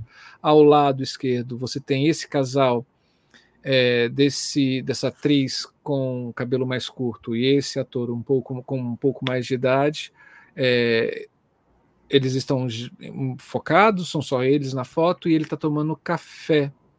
Abaixo na esquerda você tem essa atriz de cabelo curto é, à frente da outra atriz de cabelo longo e ela está com a mão, ela está sentada com uma mão no colo e outra mão no, no rosto, como se estivesse chorando, e você consegue perceber o vaso de flores atrás. E do lado direito dessa foto você tem o ator, que é o que está de paletó de terno cinza, né, é, com uma meia luz. Você tem um lado dele iluminado e outro lado escuro, e atrás você vê pontos de luzes. Pronto. Isso cansa, Yuri. mas, é, mas assim, é, acho que assim, o... aí é sacanagem do Eduardo com você. Quatro fotos numa mesma. No mesmo ele vai ser demitido. Tá ele é o último. é o último trabalho dele no Da Ideia Luz. é uma montagem gráfica bonita dos quatro, das quatro fotos, né? Mas uhum. assim mas realmente para descrever quatro fotos numa mesma slide, eu falei assim, nossa, coitado do Marcelo. É. Mas o que eu percebo das fotos, e aí é a genialidade do fotógrafo, é que é justa, não tem como, pelo que você está descrevendo do, do espetáculo e do enredo, não tem como você fotografar um sem se referendar no outro casal. É muito difícil. Tá Pouquíssimas cenas eles um se isolam. É, é tá sempre um em foco e outro em, em segundo plano. Sim. Exatamente, porque é muito difícil, como eles construíram a cena e são muito próximos, é uma sala de uma residência. Se você pensar, o, o, a sala João Sesquiat, né, o, o Teatro João Sesquiat, ele tem 6 por 6 ele é um quadrado, né, 6 por 6 Então, assim, é uma sala de uma casa mesmo. Então, assim, basicamente Sim. as pessoas circulam e se você bater uma foto, você vai pegar um outro de fundo, entendeu? Assim, na sua casa, você bater uma foto de alguém, você vai pegar um outro que está lá se tiver alguma festa, uma, uma, reunião na sua casa. Então, não tem como você não pegar outra pessoa mesmo. E ele trabalhou essa noção, assim, de focar um e desfocar os outros, né? Dar valor a um e tirar um pouco do, da atenção do outro, né? É, isso é bastante interessante. Pode passar, Eduardo. Aí, novamente, quatro fotos, todas em azul agora. Agora está toda sendo de mudança. É, são quatro fotos, duas em cima e duas embaixo. De cima, a foto direita, você vê o ator com palito, com terno preto, né, é, falando ao telefone. telefone. Ah, na foto da direita superior, você tem a atriz é, eu vou chamar a atriz de cabelo curto e o ator é. de blaze, de, de terno cinza, claro, eu vou chamar, é. claro, eu vou chamar de casal 1, tá bom, gente, para facilitar a descrição. Então tá o casal 1 numa luz azulada, ele de costa e ela de frente, dos dois sentados, ele em primeiro plano desfocado e ela em segundo focado, e ela está procurando alguma coisa em parece que ser numa bolsa. Nas fotos de baixo, você percebe. É, eles estão numa luz azulada, né? Na foto é. anterior. Na foto de baixo, você percebe esse mesmo casal. Agora eles estão em pé, próximo aos girassóis. Tem uma luz muito branca, meio que a pino no, no homem do casal. E, e nas costas dele vem uma luz azulada. E na foto da direita, o casal número 2, que é o que o homem com blazer preto, com terno preto, e a, e a atriz de cabelo mais comprido, capa, eles estão num ambiente um pouco mais escuro, você consegue, ele no, no, no, telefone, e parece que você consegue ver dois, duas luzes né, individuais em cada um, também num ambiente um pouco mais soturno. Isso já é momento de transição, né? É, é o que eu falei, a, a outra, outro elemento de quebra, que aí a luz auxilia, é o telefone. Então, quando o telefone da residência, que é um telefone de fio, toca, também quebra toda a tensão, eles voltam a respirar. É o tempo de respiração também para a plateia. Né? Então, assim, e a, as, as, três cenas aí estão dentro da cena onde o telefone está iluminado. E aí uhum. tudo fica mais azulado, dá uma refrescada na cena e ele está lá conversando ao telefone. Essa cena foi batida numa das, das plateias laterais você vê que todas as fotos estão pegando eles olhando para frente, né? Que é a plateia frontal, é onde que ele está ali a, a, falando ao telefone para a plateia frontal. Sim. Hum, pode mudar, Edu? Mais quatro fotos, Edu, passa no RH assim que acabar, por favor. né? É, você tem duas fotos agora.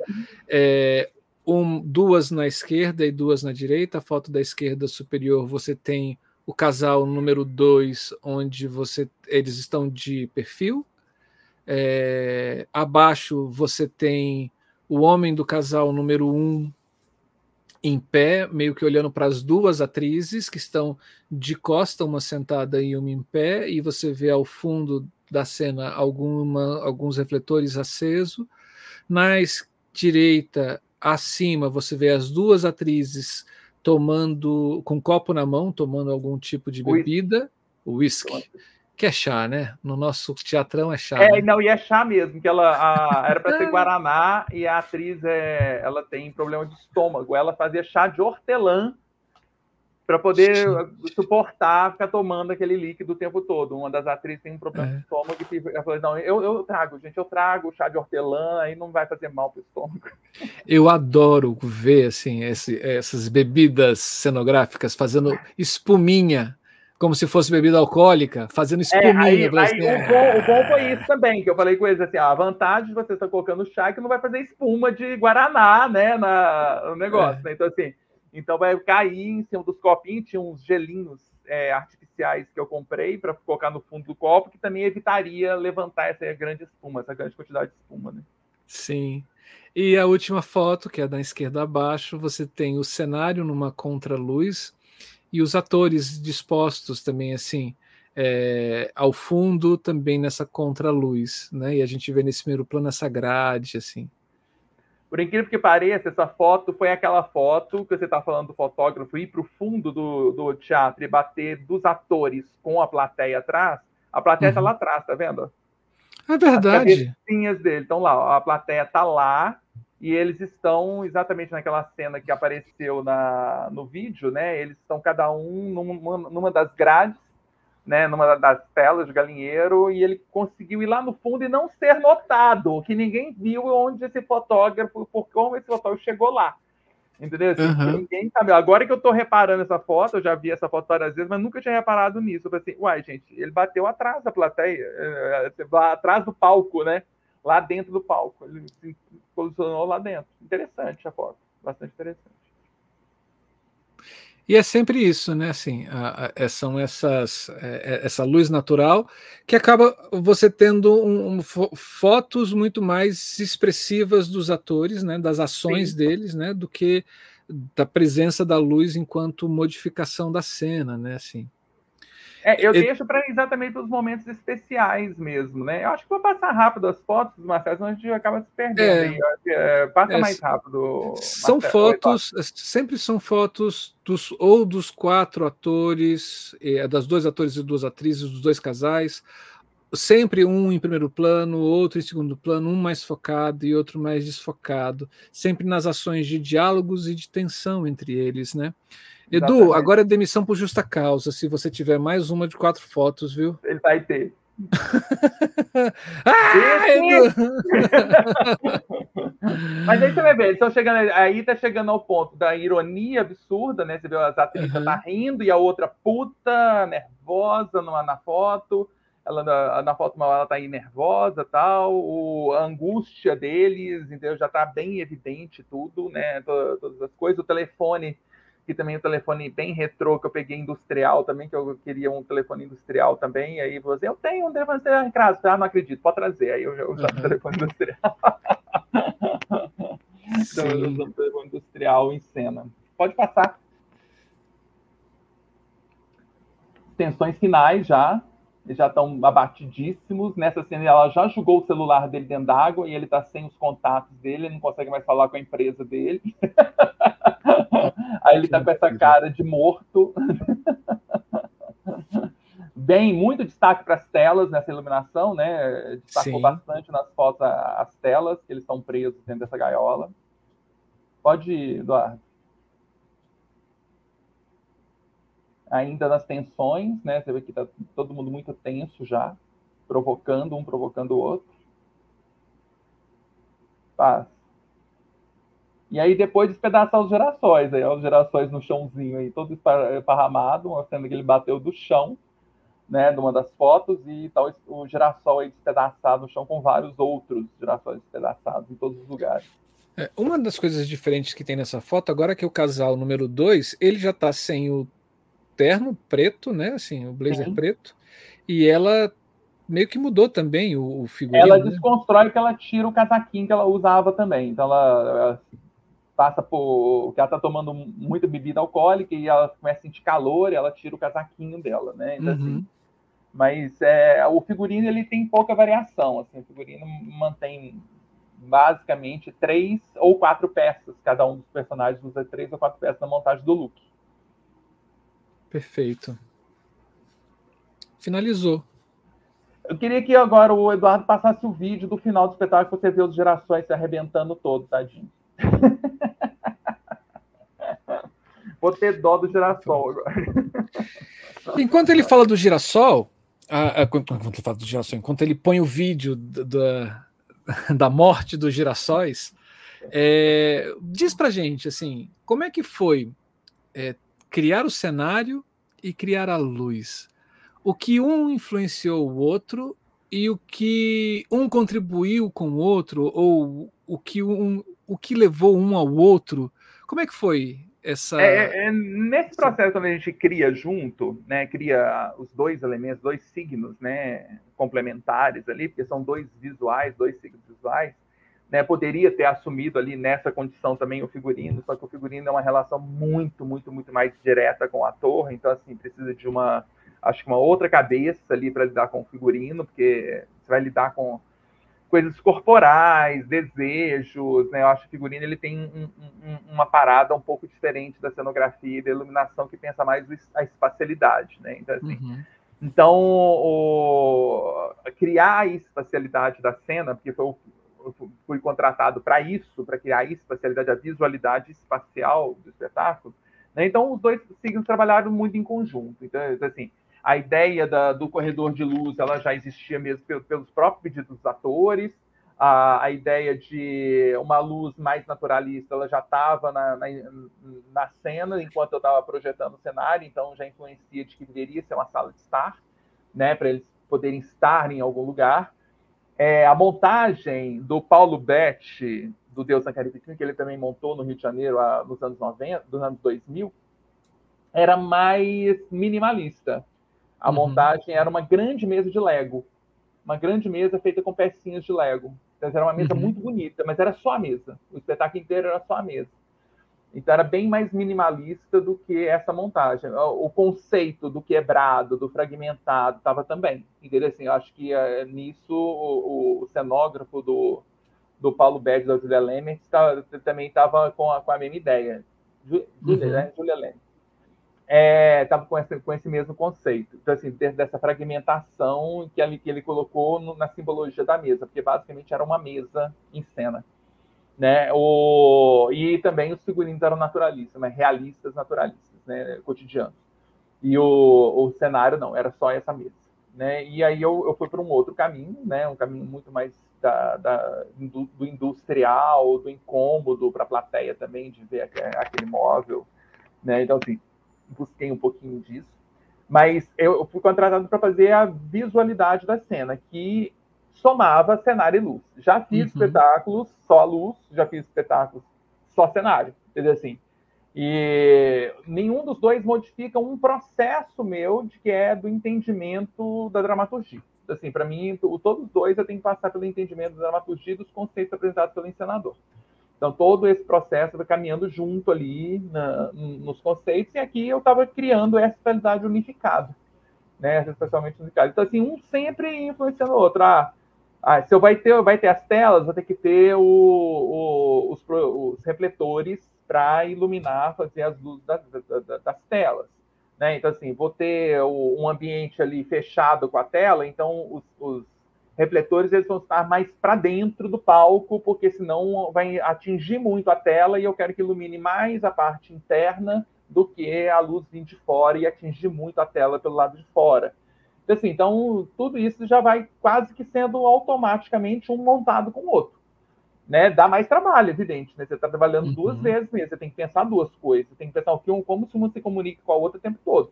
Entendeu? E aí, assim, ah, é melhor é essa tela ir um pouquinho mais para a direita para poder dar espaço para os dois refletores encaixar nesse, nesse buraco. E aí, assim por diante. Então, assim, o tempo todo um vai influenciando o outro. Né, em termos de conceito, né, igual, por exemplo, tem que valorizar as telas em determinado momento, mas elas não podem ficar aparecendo o tempo todo, porque senão vai chamar mais atenção que os atores que estão lá no palco, né? Então, o tempo todo tinha que ficar pensando nisso né? Ah, vai ter que fazer isso aqui. Ah, já sei, uma, uma cena, um refletor aqui, entendeu? Assim, vou, acho que vai ser melhor isso. E assim por diante. Então, uhum. um sempre casando e somando com o outro. Consegue passar o vídeo lá?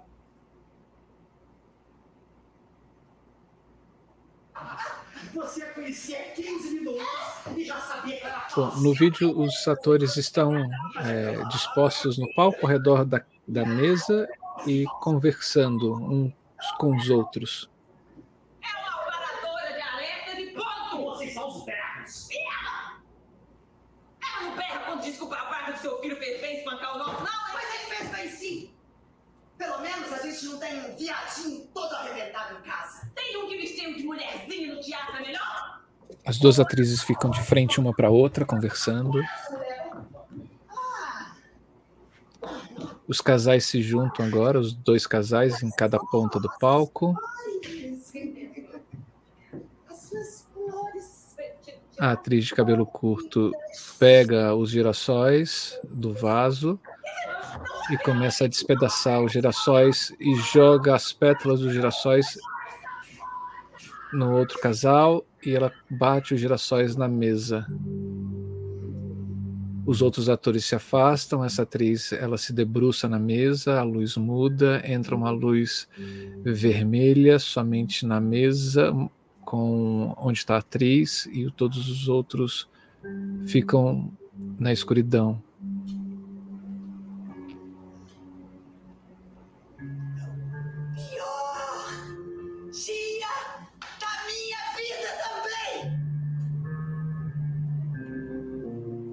Atriz de cabelo curto fala, sentada na mesa. Muda a luz, volta às imagens do projetor. Dois corredores de luz fazendo X no chão. Uma luz um pouco azulada e os atores agora começam a se mover no palco e guardar ou rearrumar os objetos que estão em cena, as cadeiras, a mesa,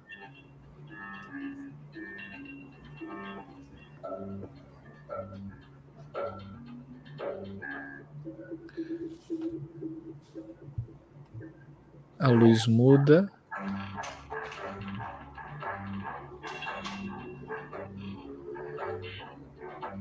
O casal número dois ficam parados ao redor da mesa. A atriz de cabelo curto volta, coloca uma sacola em cima da. Uma gaiola. Uma, uma gaiola? Uma gaiola. Ah, ótimo. A luz muda, fica um foco em cima dessa gaiola e a luz vai apagando, apagando até dar o blackout. Simbólico a gaiola, né? É, aí eu falei assim, aí quando o diretor, o diretor que me pediu a gaiola, assim, uhum. eu queria que o símbolo do, do cara dono da casa lá, o que o, o anfitrião, casal 2, né, que você fala, uhum. fosse uma gaiola, porque eles narram, inclusive, uma cena do, durante o espetáculo, eles vão, vão contar esse caso, de que esse, esse homem, ele pegou essa gaiola de hamster, tinha um hamster lá dentro, ele morre de medo de hamster, e ele jogou esse ramo no meio da rua. E aí vira hum. mote na peça o tempo todo de que ele é um assassino. Ele matou o hamster, entendeu? Então, assim, aí vira um mote, aí isso causa mais encrenca, mais confusão, mais bateção de boca. Eu não sou assassino não sei o quê, por que você não pegou ele de volta? Eu não posso tocar nesses bichos, eu não gosto de nada que fique colado no chão, muito menos cobras. E assim, vai nesse jogo, assim. E no final, eu pedi para ele colocar a gaiola de volta em cena. Falei, não, então você vai pôr essa gaiola em cena. A gente já tá trabalhando com uma gaiola, tem a ideia da gaiola, e eu quero que você volte com essa gaiola em cena. pedi para ele, falei, não, volta com a gaiola, Sérgio. Ele segurou, segurou, segurou, aí ele voltou com a gaiola, coloca a gaiola em cena e eu crio um motorzinho, comprei um motorzinho daqueles de, de carrinho, né? E coloquei uhum. atrás, assim, eles ligam o motorzinho e como se o hamster fantasma estivesse lá dentro ainda fazendo aquela rodinha. Rodar, vai, vai que esse hamster está vivo em algum lugar. Uau! Muito bom. Ou Muito... seja, no, no fundo, no fundo, né, ninguém sai da gaiola. Ninguém sai da gaiola. Nem o fantasma, nem o hamster sendo julgado para fora da gaiola, ainda o fantasma dele continua lá. Assim, esse hamster continua nessa gaiola. Sim, e ainda tem muito simbólico, né? Assim, da gente. Tá... Porque quando você pensa num hamster, numa gaiola de hamster, você fica preso ali fazendo as mesmas coisas, achando que você está livre, correndo. Na verdade, você está numa você está numa roda, né? Que você não, não sai do e lugar. eu acho que é, o, é, a simbologia do espetáculo, né? Foi o que eu é. tentei falar com, com o diretor. Para mim, isso é o símbolo do espetáculo. O símbolo do espetáculo é eles não conseguem parar de brigar, de bater boca. Eles toda hora que eles vão embora, alguma coisa acontece e eles voltam para bater boca. Eles iam sair de cena, voltam para bater boca. Então assim, eles nunca encerram a briga. Eles nunca têm aquela saída tangencial para ah, não vou bater boca, tchau, aí vai embora. Não, ninguém faz isso, todo mundo quer o conflito. Uhum. Quer o conflito. Então, eles estão nessa, nessa roda de hamster o tempo todo. Eles estão é. nessa gaula de hamster, nessa rodinha o tempo todo. E, e, que é um símbolo de adestramento, né? Assim, de, de Skinner Exatamente. total, né? Assim, no... Qualquer semelhança com seu vizinho ou com algum parente próximo é mera coincidência, gente. Com a né? sua escola, com reunião de professores. Né? Talvez você não consiga perceber isso em você, né? Exato, somente nos outros. Nossa, reunião de pai e mestre, gente. Nossa, Jesus gente. amado. É não. isso. É isso. O tempo todo. Assim, gente. Reunião de condomínio. E é, e isso, assim. CPI no Senado. E aí você vê todo isso aí, o, o espetáculo é classificado como comédia. Uma tragicomédia, uhum. mas é uma Sim. comédia né? E comédia de humor negro, né? Humor ácido negro, né? Então, assim, então o, o, o espetáculo é classificado como uma comédia. Mas é tão tenso que as pessoas começam a rir por se identificarem com aquela claro. situação e começam a rir. E eles, em momento algum, fazem piada. No momento algum, eles fazem graça. Uhum. Eles estão ali fazendo o texto como o texto é, de maneira extremamente dramática. Eles não tem nenhum momento que eles fazem gag. Não, é, é o tempo nervoso, todo, né? dramático. Né? E o, a plateia começa a rir. É. A plateia começa a rir. O momento teve, teve plateias que gargalhar ao ponto do ator ter que parar em cena, assim, porque a gargalhada era forte demais. Assim, mas assim, mas não era esse o objetivo. O objetivo não era provocar essa risaiada, é provocar reflexão, né? Assim, não a catarse. Era buscar reflexão e não a catarse. Mas no final acho que estava pegando, assim, tá, tá pegando o espetáculo. O espetáculo ainda se apresenta na campanha de popularização aqui em Belo Horizonte, né, em, no final de janeiro. Você tem outros documentos da luz, não tem? Tenho, como geralmente como eu faço a luz, né? Aí uhum. pode colocar, Eduardo, que aí eu vou explicando no mapa. Acho que o Eduardo ele já pegou o seu FGTS e já foi embora. Eduardo! gente, tadinho, a gente tá sacaneando o Edu, o Edu aqui hoje. Não sei nem se ele tá com, se ele tá online, se ele tem configuração de internet. Bom, essa, essa é, uma, é a planta baixa do teatro, é fornecida pelo próprio teatro, essa planta baixa, oh, mas serve para ter uma ideia da espacialidade que a gente tem, tá vendo? O palco é geralmente 6 por 6 mesmo. Assim, uhum. é, uma, é, quase uma sala de estar mesmo. E tem essas colunas, né? E tem as colunas laterais, então por isso que não pode ter plateia né, na, nesse ponto. Então você tem a plateia em esporão, né, em formato de três plateias, né, e não uma uhum. plateia circular, porque tem as colunas né, que atrapalham a luz, atrapalham a movimentação também, também assim, mas é, a gente se adapta, né? Pensar uhum. que isso é o estacionamento de carro do, do no, nos anos 80, isso, não, nos anos 70, isso foi estacionamento do Grande Teatro Palácio das Artes, estacionamento automóvel do Grande Teatro Palácio das Artes, então transformar esse estacionamento num espaço desse, eu acho que compensou. Sim. Compensou. Próximo, Edu. E aí a disposição do cenário, né, como o cenário fica numa planta baixa, né, o piso e o cenário, aí tá com uma configuração mais do palco italiano, né, que você está vendo as pernas aí, esses traços pretos, né, quatro de um lado e quatro do outro são as pernas do teatro, está tá posicionado para que possa ser levado ao teatro italiano também. Uhum. Pode. E aí o mapa de luz, que eu faço ele, esse é o de palco italiano, que eu faço ele por cima da, do, do tapete, né, ou esse tapete é, quadriculado geométrico, né, meio... É, Tridimensional, né? É, tridimensional, meio, meio Atos Bucão, né? É tipo um azulejo, um piso de Atos Bucão, uhum. tem uma, uma, característica artística parecida com o Atos Bucão. Eu fiquei muito na dúvida desse piso, ele ia chamar atenção demais, mas o elenco escolheu. Aí eu dei uma, várias opções para o elenco, assim, vocês vão assumir os riscos comigo, o que, que vocês querem? Aí eh, eu tinha várias opções de tapete. É, hoje em dia eu fico muito na dúvida desse tapete porque eu não acho mais dele, ele saiu de linha, então eu vou ter que imprimir agora, né? Eu comprei, eu comprava as mantas de vinil, né? Agora eu vou ter que imprimir porque ele não tem mais no, no, no estoque das lojas, né? Então ele saiu uhum. de linha. Mas é Mas... o tapete, e aí fica as varas de refletor, né? Como os refletores são colocados, né? O, o posicionamento. Uhum. Eu e sempre lado... uso o Corel, né? Eu, eu, eu, viciei no Corel nos anos 90 e a partir daí, basicamente, eu tenho uma resistência aos novos softwares de montagem de luz. Então, eu basicamente tá trabalho com uma, umas reguinhas que eu criei que simbolizam cada um dos refletores. Mas eu sempre coloco legenda ao lado explicando que tipo de refletor é. Que é essa lista, né? Com 01, é, geral chocolate, defeitos, fora né? 6PC, é. e aí vai. Exatamente. Tem uma listagem de, de números com o que é, com o efeito de cada refletor e ao é, lado é, de cada a quantidade, patch, né? né? De cada é. patch. De, ali tá, já é, já é o efeito em patch, né? De, de colocar os refletores agrupados. Seis PCs, fase geral chocolate. Aí são cada patch. Isso. Cada patch. Mas esse mapa é para o italiano. Ah, agora vem o mapa para o palco de arena, né? Palco de arena. Tá Nossa, tá é bem é bem diferente, né? Nossa, muito diferente. Sim. É muito diferente. Principalmente que eu tenho uma limitação também material claro. no Teatro João Sesquiate. Eu não tenho tantos refletores de Teatro João Sesquiate, entendeu? Assim, nem a casa suporta também tantos refletores. Eles teriam que ser de menor intensidade, mas eles não têm, então os equipamentos deles são muito velhos, muito antigos. Então são PCs mesmo, Telem, tradicionais, né, PCs tradicionais Telem, é, alguns pouquíssimos Fresnéis que eles têm.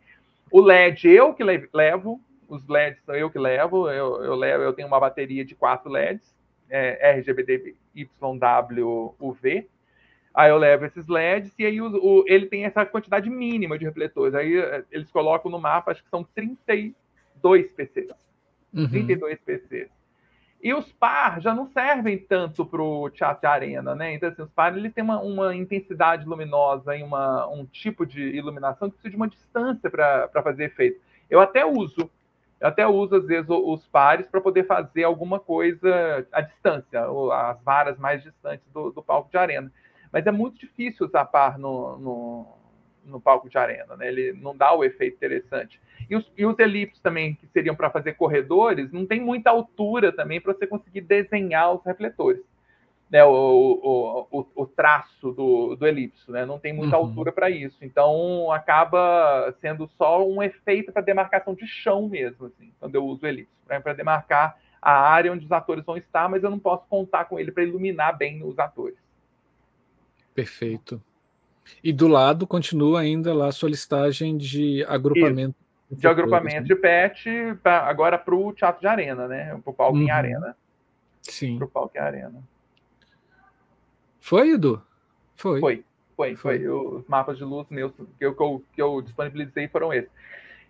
Antigamente eu, eu fazia uma, um, um, tipo de mapa do, do efeito que esse refletor provocava no chão do palco, como se fosse uma planta baixa, se ia provocar um efeito de esférico, quadrado, etc. E tal. Uhum. Né? A partir de um determinado momento, eu percebi que nem os técnicos do teatro liam esse segundo mapa e nem a produção entendia, era só para mim. Eu pensei, se for só para mim, eu prefiro guardar na minha memória. Gente, você tinha que ter falado isso na entrevista lá com o Berilo. Eu, falei com ele. Eu falei com ele, falei isso. Tá, tá, tá, tá naquela entrevista, sim. Tá naquela entrevista. Ele, ele perguntou para mim do, de como eu. as referências, de como construir os mapas, e eu falei com ele que eu faço CP2 e eu fazia outros tipos de mapa. Mas agora, como eu vi que o, os técnicos não se interessam por isso, né? Porque eles querem a coisa mais mastigada para eles em termos de uhum. quantos refletores você quer. Aí depois você vai lá e você afina, você recorta do jeito que você quiser. Entendeu? Assim, então é, é meio isso. Então, eles, não, eles não vão adiantar a sua luz. Pelo máximo que você peça, ele vai deixar a luz toda lá montada nos, nas varas, mas eles não vão adiantar a afinação. A afinação você vai ter que fazer posteriormente. Então fica mais na minha memória mesmo, é o que mais vale. Sim. Né? E depois Sim. que eu passo a luz para um outro técnico, né, operar ou para montagem para um outro técnico, geralmente ou eu acompanho ou quando ele faz sozinho. Esse espetáculo, por exemplo, sempre estive, então não, não teve esse problema. Mas o eu eu treino ele em ação. Então assim, eu pego esse técnico, a gente vai ver uma montagem minha desse espetáculo, aí ele aprende, ele opera, no, eu acompanhando, e depois que eu libero ele. Né? Não, não, não consigo fazer isso virtual, não, de forma virtual, não. E para essa montagem que você fez lá nesse teatro, que é o Cine Arena, é, quantos técnicos? O, é, o, espaço que, que fornece os técnicos de montagem, você não, que tem que levar? Não, lá, lá não fornece nenhum técnico de montagem. Você vai ter um técnico de cabine, que é o técnico e também responsável pela manutenção dos refletores. Então, ele, uhum. ele uh, só tem um técnico na casa, é, somente um, e ele vai fazer o PET da mesa, né? Uhum. Ele vai uhum. fazer o patch da mesa e, uh, isso, e pegar, pegar no depósito os refletores e liberar para mim. Os refletores. Uhum. A partir daí eu levo um técnico de montagem junto comigo e eu e ele montamos a luz.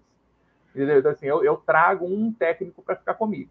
Então tem sempre um que me acompanha. É, e aí tem, quando eu, como eu monto o cenário também, aí são dois. Né? São dois técnicos, um para montar o cenário e um para montar a luz que me acompanha. Né? Então sempre tem dois técnicos me acompanhando. E acaba eles trabalhando em conjunto. Né? Um, o de luz acaba ajudando a montar o cenário mais rápido para poder liberar, para poder fazer a luz, aí então acaba eles montando os dois juntos. Assim. Então uhum. são dois técnicos que me acompanham. E é assim, é você, esses dois técnicos, e depois você mesmo opera, você chama um operador? É, o, esse espetáculo, a maioria das sessões eu que operei. Na operação de luz, às vezes tem um externo que aprende uhum. vendo o espetáculo, fica na cabine comigo, eu treino ele para operar, e era um, um, ator, mas eu acho que ele não, não, não um ator do grupo que não estava nessa montagem, que estava operando, mas eu acho que ele saiu do grupo, então se tiver que acontecer novamente, vai ter, acontecer, vai ter que treinar outra pessoa. Uhum. Né? Mas o, geralmente eu, eu acompanho no máximo. Eu só não acompanho esse espetáculo se eu tiver com outro espetáculo em cartaz que demande mais a minha presença. Entendeu? Assim, aí eu tenho que começar a meiar esse tipo de situação. Olha, o espetáculo X está demandando mais minha presença. O Deus na Carnificina está pronto há um ano e meio. Né? Então, assim, então vamos pensar nisso. Assim, tem quase dois anos que o espetáculo está pronto. Então, não, não tem que ficar é, acompanhando dessa forma. Né? E é, em Belo Horizonte tem um problema sério, né? Então, assim, a gente não se apresenta muito tempo. Embora o Deus da Carnificina tenha feito um mês de temporada no João Sesquiate, no Teatro João Sesquiate, as temporadas de Belo Horizonte são de uma semana, duas semanas no máximo, entendeu? É, Sexta, domingo, de quinta, domingo, se faz isso. Fora o CCBB, que é um edital de ocupação, que é alguma coisa maior, que aí eles fazem temporadas longas? Uhum. né? Os outros teatros de Belo Horizonte não têm temporadas longas, são só temporadas muito curtas, de uma semana, geralmente, e duas semanas, porque eles são muito bonzinhos. Ah, São então, liberam duas semanas. Aqui em Brasília também tem dessas coisas. É, demora mais tempo para você criar do que para você é, é gestar é, o espetáculo é do que ele vive. Assim, porque o, o Deus da Carnificina passou por isso, assim, porque é espetáculo sem patrocinadores, né? Aqui em uhum. banca, quem tem, tem bancado é o próprio grupo, o próprio grupo, o diretor e do espetáculo. E o ator lá de terno cinza, claro, né, que você viu, do casal 1, eles são os produtores do espetáculo. Então, eles que têm bancado esse espetáculo. Entendeu? Então, assim, é, e você vê, é, é, é triste isso, que o, o, o, empenho financeiro que eles fazem é porque eles gostam muito de teatro. Claro. Porque a, não vale a pena, ainda mais que o, os 1.500 euros de direito autoral por ano que eles pagam para ir na reza na França. Uia. 500 euros por ano que eles pagam para Yasmin na reza por ano. Então, assim, só isso aí você já viu a batelada de grana que rola nesse tipo de coisa. Assim, então é porque eles realmente amam fazer o espetáculo. Claro. Né? E eles querem manter esse espetáculo o máximo possível. É, você que está assistindo acha que 1.500 euros pode valer o quê? Assim, sei lá, 7 mil reais? Não mais, né? Mais. É, é, são 9, 10, é, 10 é, mil reais. 10, 10 né? Reais. Vamos botar 10 aí 10 mil reais. Aí você fala, ah, esses a gente tira num final de semana, não. Nossa não. senhora, Jesus, não tira. Não. No talvez... teatro aqui em Belo Horizonte, 30 conto ingresso, você não tira esse valor na temporada. Você precisa uma temporada casa longa. Tem pessoas assistindo, né? Assim, no máximo. No máximo. No Nossa. Máximo. Ai, por isso que eu acho que teatro, arte e cultura deveria ser um bem-estar social, assim como educação, assim como segurança pública, assim como saúde deveria ser bancado pelo governo. Né? Como Bom, foi em várias épocas, né, gente? Se você pensar isso, a história do teatro é cheia disso, né? De claro. companhias subsidiadas né, pelo Estado. Né? Sim, sim. Ai, onde é que a gente vai parar, hein, Yuri? Muito bom. Muito bom, Yuri. Gente, eu não falei que ele era uma figura incrível incrível, um bate-papo maravilhoso, muito. Nossa senhora, isso porque ele, quando a gente estendeu o convite para ele, ele já deu uma outra ideia para a gente, que é trazer um outro espetáculo e aí com toda a galera da equipe técnica, criativa, artística, para botar para falar sobre o espetáculo pelos o olhos da técnica, pelo Toró. É. E o Toró teve muita gente trabalhando, né? Teve. teve. O, o Toró é aquele espetáculo evento, né? Então, assim, uhum. é, é da, dessa outra companhia, que é a companhia que eu um dos fundadores, né? Que não é uma companhia, é um, a gente fala que é um coletivo, mas é um, um ajuntamento. As pessoas resolvem se juntar para fazer uma coisa junto. Sim. Né, a partir da ideia de um deles.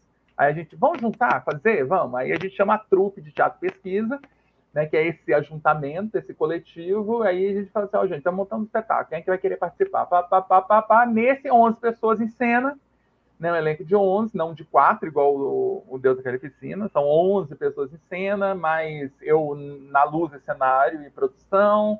Aí a Tainá Rosa na iluminação, uhum. Fernando Chagas na, na trilha sonora, Alexandre Cola no figurino, mas um figurino desenvolvido dentro de um projeto específico, que é um projeto da minha disciplina de figurino na escola de design. Então, foram 54 estudantes que fizeram o figurino, com, com supervisão e orientação do Alexandre Cola. Mas o, um figurino gigantesco também, né? Então, assim, tem que pensar uhum. isso. Então, foi feito por uma equipe de alunos, estudantes, né? De vários, vários processos do, do design. Mas é, é, interessante isso, que eu acho que tem todo esse processo colaborativo, maior, né, gigante. 11 atores em cena hoje em dia é mais raro de acontecer, entendeu? Aqui em Belo Horizonte. Né, vários vários é, produtores, quando foram assistir o espetáculo, chegaram para mim e falaram, nossa, teve coragem. Eu falei assim, é, pois é, espetáculo de duas horas de duração. Eu, eu na minha cabeça, ingênuo, espetáculo de duas horas de duração, né? Assim, ninguém mais faz espetáculo de duas horas de duração. Ele falou assim, não, colocar 11 em cena. Eu falei assim, é, mas eu não tinha como um pouco. É, quando eu falei que eu ia montar 30 anos da companhia, aí eu quero, eu quero, eu quero, eu quero, eu quero. Ninguém ganhou nada, Marcelo, ninguém ganhou nada. Ninguém ganhou Imagino. um no negócio. E agora que o pessoal está começando a tirar dinheiro na bilheteria, porque é um espetáculo que está dando bilheteria, né? Então, assim, a gente fez duas semanas de casa cheia, né, num teatro de 400 lugares, a gente fez duas semanas de casa cheia, e agora a gente deve fazer campanha também de casa cheia pelo que eles estão prevendo. Assim. Então, uhum. já, já, tem uma expectativa disso. Uma expectativa disso. Sim.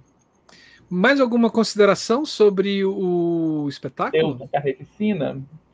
Não, acho que assim, é, é só um, um, um, trabalho que eu achei muito curioso na minha, na, na minha vida, né, na, e dos recentes, né? Pensar nos uhum. espetáculos mais recentes, não pegando, pegando espetáculos muito antigos.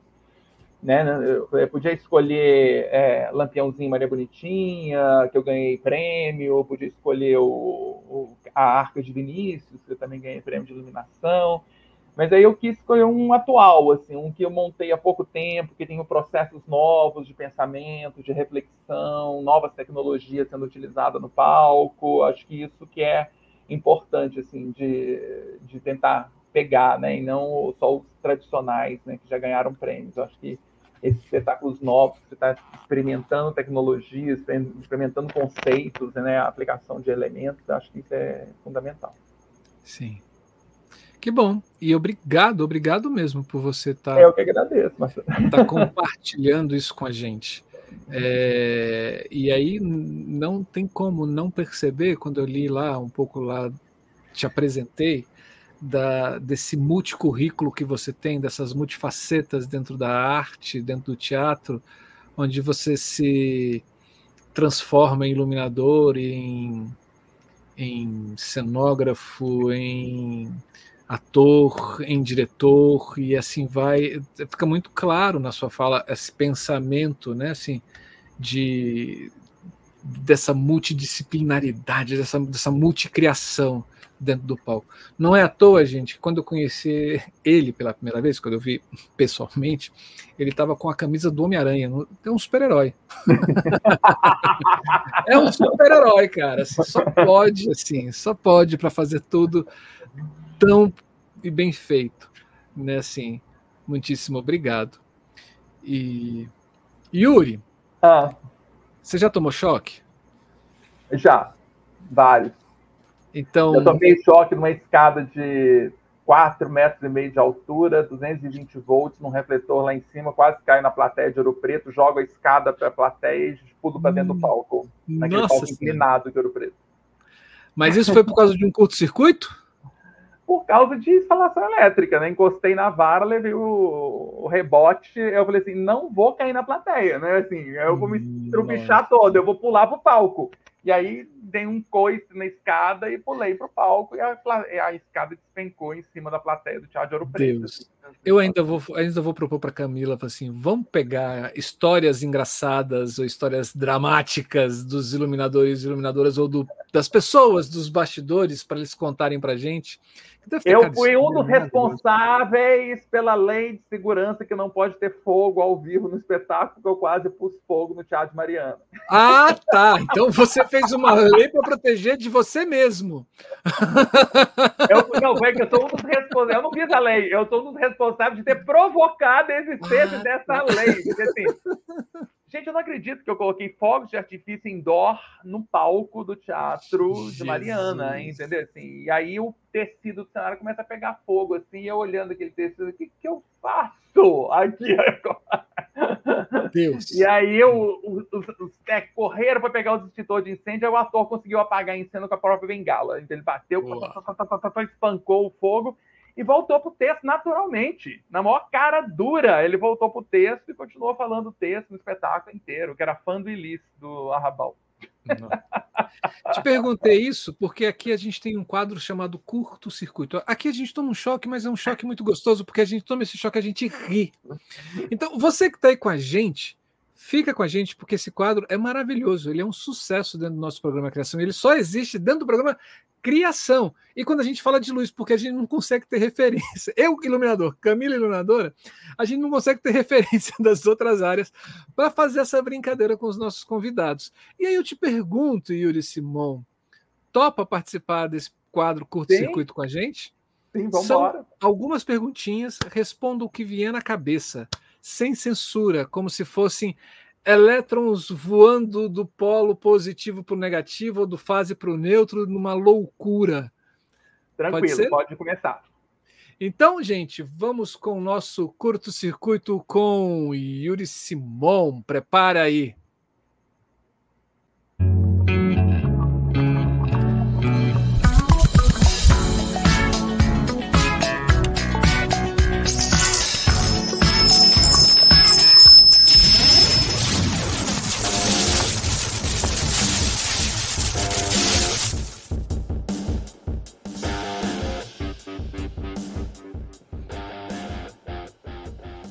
Querido Yuri Simon, choque, você prefere de realidade ou de eletricidade? Eletricidade. Uau, curto e ah, direto. A escada que o diga, né? Yuri, blackout, já usou fora do roteiro? Não. Não. Capture Wizwig ou Folha 4? Folha 4. Sempre, né? Uau. Troquei. Querido professor Yuri, luz verde, quando usar? Por incrível que pareça, eu uso na noite. Sério? Olha só, Pra fazer noite. vou experimentar. vou experimentar. Eu acho que é a luz se aproxima mais da luz da lua. Não é a azul, é a verde. Que é do Hum. meio da escala. Sim, mas não é qualquer verde também, né? Não, não, não, não é o verde. Não é qualquer verde. É um verde mais, mais seco, né? Não tão amarelado. Aquele verde mais próximo um pouquinho ali do azul, mas é um, um verde mais central ali do meio da escala mesmo. É o, é o mais central que eu gosto. Uau. Senhor Simon, no meio da montagem, cai da vara de luz um elipsoidal da Telém. Quem você gostaria que tivesse embaixo? Olha, Zema.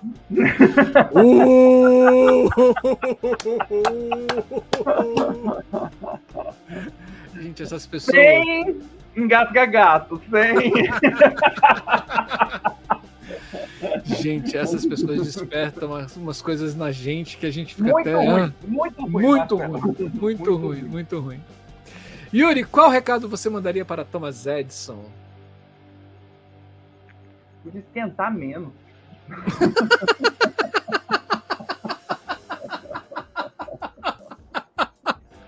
Nossa, eu queimei tanto minha mão, gente. Eu queimei tanto minha mão. Mas assim, é, tem que tomar segurança, né? Mas é isso. Por isso tentar mesmo. Se pá mais o calor, sei lá. ouviu aí, né, Edson? ouviu aí, né? Yuri, para você, em uma palavra, LED é? Ferramenta mas não, não é a que eu mais gosto de usar, mas embora não tenha tido muita escolha. A economia é, é realmente surpreendente. Assim. É, é, uma, é uma ferramenta.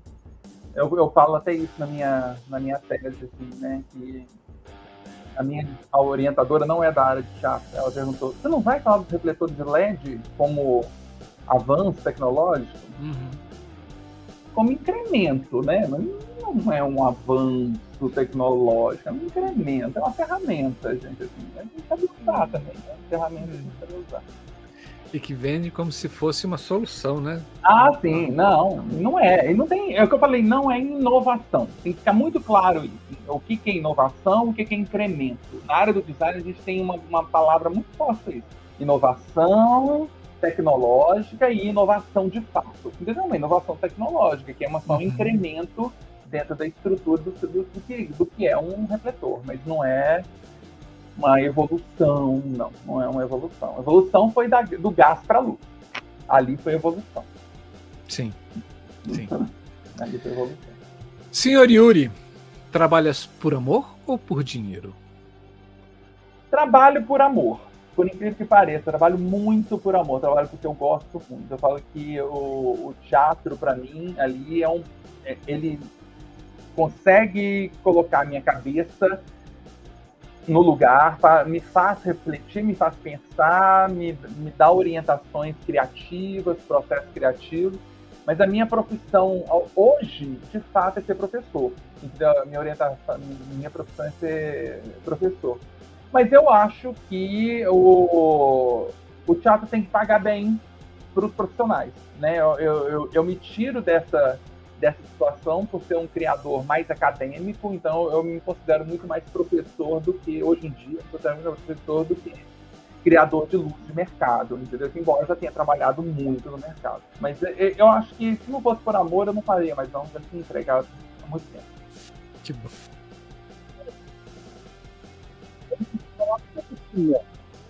As respostas curtas. Senhor Simon, o final de todo artista é ir pra luz? Ou para sombras. oh. Ou para sombras. Oh, a, a luz não dura para sempre, a luz se apaga. Olha, eu nunca tinha pensado nisso. Então quer apaga. dizer que a escuridão é eterna? A escuridão, sim, eu acho que é eterna. A luz, não. O gás vai se apagar do sol e depois volta às trevas. Olha só. Aí vai precisar de alguém de novo para falar haja luz. É, haja luz. e para encerrar, querido Yuri, diga pra gente qual o seu sonho com a iluminação. Hoje eu não tenho sonho pra nada. Eu, eu sei lá, eu, eu, eu sou uma pessoa eu não consigo vislumbrar coisas futuras na minha vida. Eu não, não tenho muitos sonhos, não, Marcelo. Acho que assim. Ah. Sempre tem uma eu acho que assim, dos meus trabalhos, mas assim, eu sempre torço para isso, entendeu? Assim, para nunca perder o gás, nunca perder a, a eletricidade, né? a evolução, nunca perder a força, né? De estar tá continuando a criar sempre, entendeu? Assim, e que as minhas limitações físicas não sejam tão assustadoras que me limitem definitivamente a nunca mais subir numa escada, que eu, eu gosto de, de fazer as coisas, eu sou muito braçal também. Oh, que lindo, que lindo. Eu sou muito braçal. E que tenha sempre luz e energia nessa sua vida. Com certeza. É isso, pessoa. Esse foi o Curto Circuito com Yuri Simão.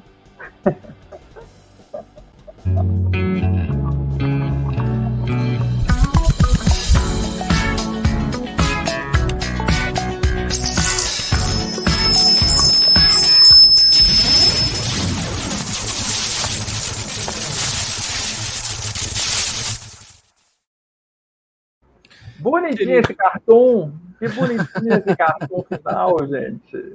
É muito bom, né? É Ops! É Ops. Yuri, muitíssimo obrigado, brigadão mesmo, assim, por ter topado o convite, por ter sido gener... pela sua generosidade, né, assim, é... que eu acho que ela é intrínseca a todo mineiro, né, assim, acho que Obrigado por estar compartilhando com a gente um pouco do seu conhecimento. Agradeço Valeu, muito. Agradeço muito mesmo. queria muito participar. Eu gosto muito de falar dos, dos, processos, dos trabalhos. Acho que isso valoriza os trabalhos. Acho que o trabalho de vocês também aí do, da ideia luz de valorizar o trabalho das técnicas, né, de quem está por uhum. trás ali, acho que é muito importante. É muito importante e ver que tem um trabalho sério ali por trás. Não é um não é uma brincadeira, não é algo aleatório, uma criatividade aleatória, uma criatividade metodológica, com método, com processo. Acho que é muito importante saber disso. Assim. Quando eu vejo ou, alguma entrevista, para assim, gente, olha, Jesus, o processo para fazer isso assim é, é bastante intenso. Sim. Nossa, assim, eu fico muito grato assim quando vocês, convidados, dizem sim para gente né? Assim, sabe quando Clarice Lispector diz que a vida começou quando um átomo disse sim para o outro? eu acho que a, aqui o Ideia Ideia Luz começou quando um convidado disse sim para a gente, ou uma convidada também disse sim para a gente.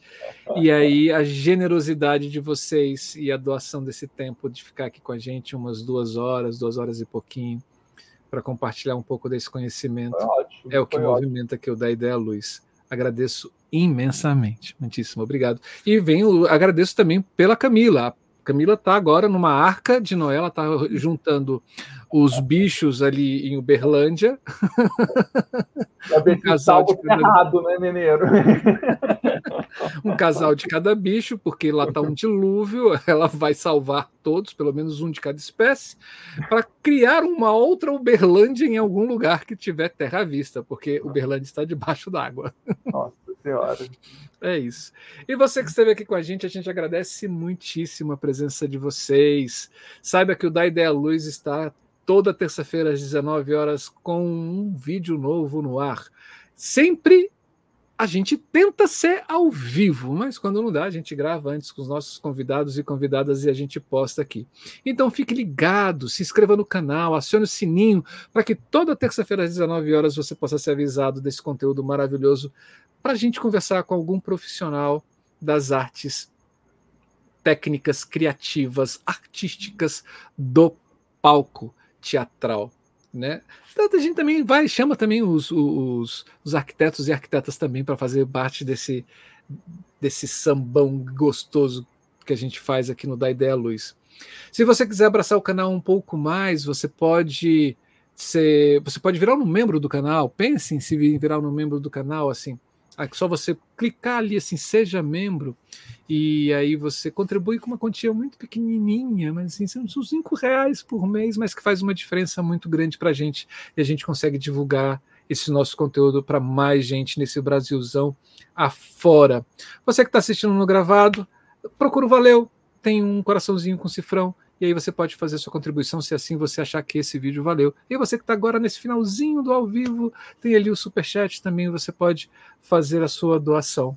Você pode virar um mecena das artes cênicas, olha que chique. Mas se você quiser fazer algo esporádico assim, prepara aí, Edu. Né? Você pode ir atrás do nosso Pix, né? Que é daidealuz.gmail.com. Isso vai estar tá lá, vai estar tá o meu nome lá, vai estar tá Haja Luz, ou Marcelo Haja Luz, uma coisa assim, que é o nome do meu livro. E aí é só você fazer a sua contribuição e a gente vai investir cada vez mais nesse programa para levar esses conhecimentos de forma gratuita e democrática para todo o Brasil. Yuri, a gente sempre termina o nosso programa Criação com uma frase de, de algum convidado ou convidado que já passou por aqui né? E, e, é sempre bom a gente rememorar. Então, fique ligado, é, porque a gente tem muita gente muito legal que já passou por aqui. Então, vá atrás das nossas playlists, dá uma olhada e escolha, porque cada papo é um melhor que o outro. E a nossa frase do dia é, diz o seguinte: a criação é um conjunto de limites. E quem disse isso foi Eduardo Tudela, um professor da UFBA, que também é iluminador, que também é cenógrafo. E ele esteve aqui em três ou quatro vídeos aqui no Da Ideia Luz. É só você entrar lá, botar Eduardo Tudela, ele foi o nosso primeiro convidado, nós já começamos com ele, mas tem outros bate-papos maravilhosos com ele. E é assim. Yuri, brigadão. Obrigado. Eu que Obrigado, gente. Edu Buiati, é brincadeira lá o negócio, tá? Da demissão. Pode parar de chorar. É brincadeira. A gente não sabe viver sem você, não, Edu. Obrigadão também, Edu. E obrigado a você que esteve com a gente aqui até agora. Beijo, queijos. E esse foi mais um Da Ideia Luz Criação. Equipe da Ideia Luz, coordenação geral Camila Thiago e Marcelo Augusto, coordenação do programa Mundo Nádia Luciani, coordenação do programa Pesquisa Chico Turbiani, assistente de produção Dara Aldazi, produção de ambiente online Eduardo Buiati, gestora de redes sociais Débora Minardi, designer gráfico Jai Abrantes, consultoria em audiodescrição Rita Louzeiro, gestão administrativa Tiago de Barro.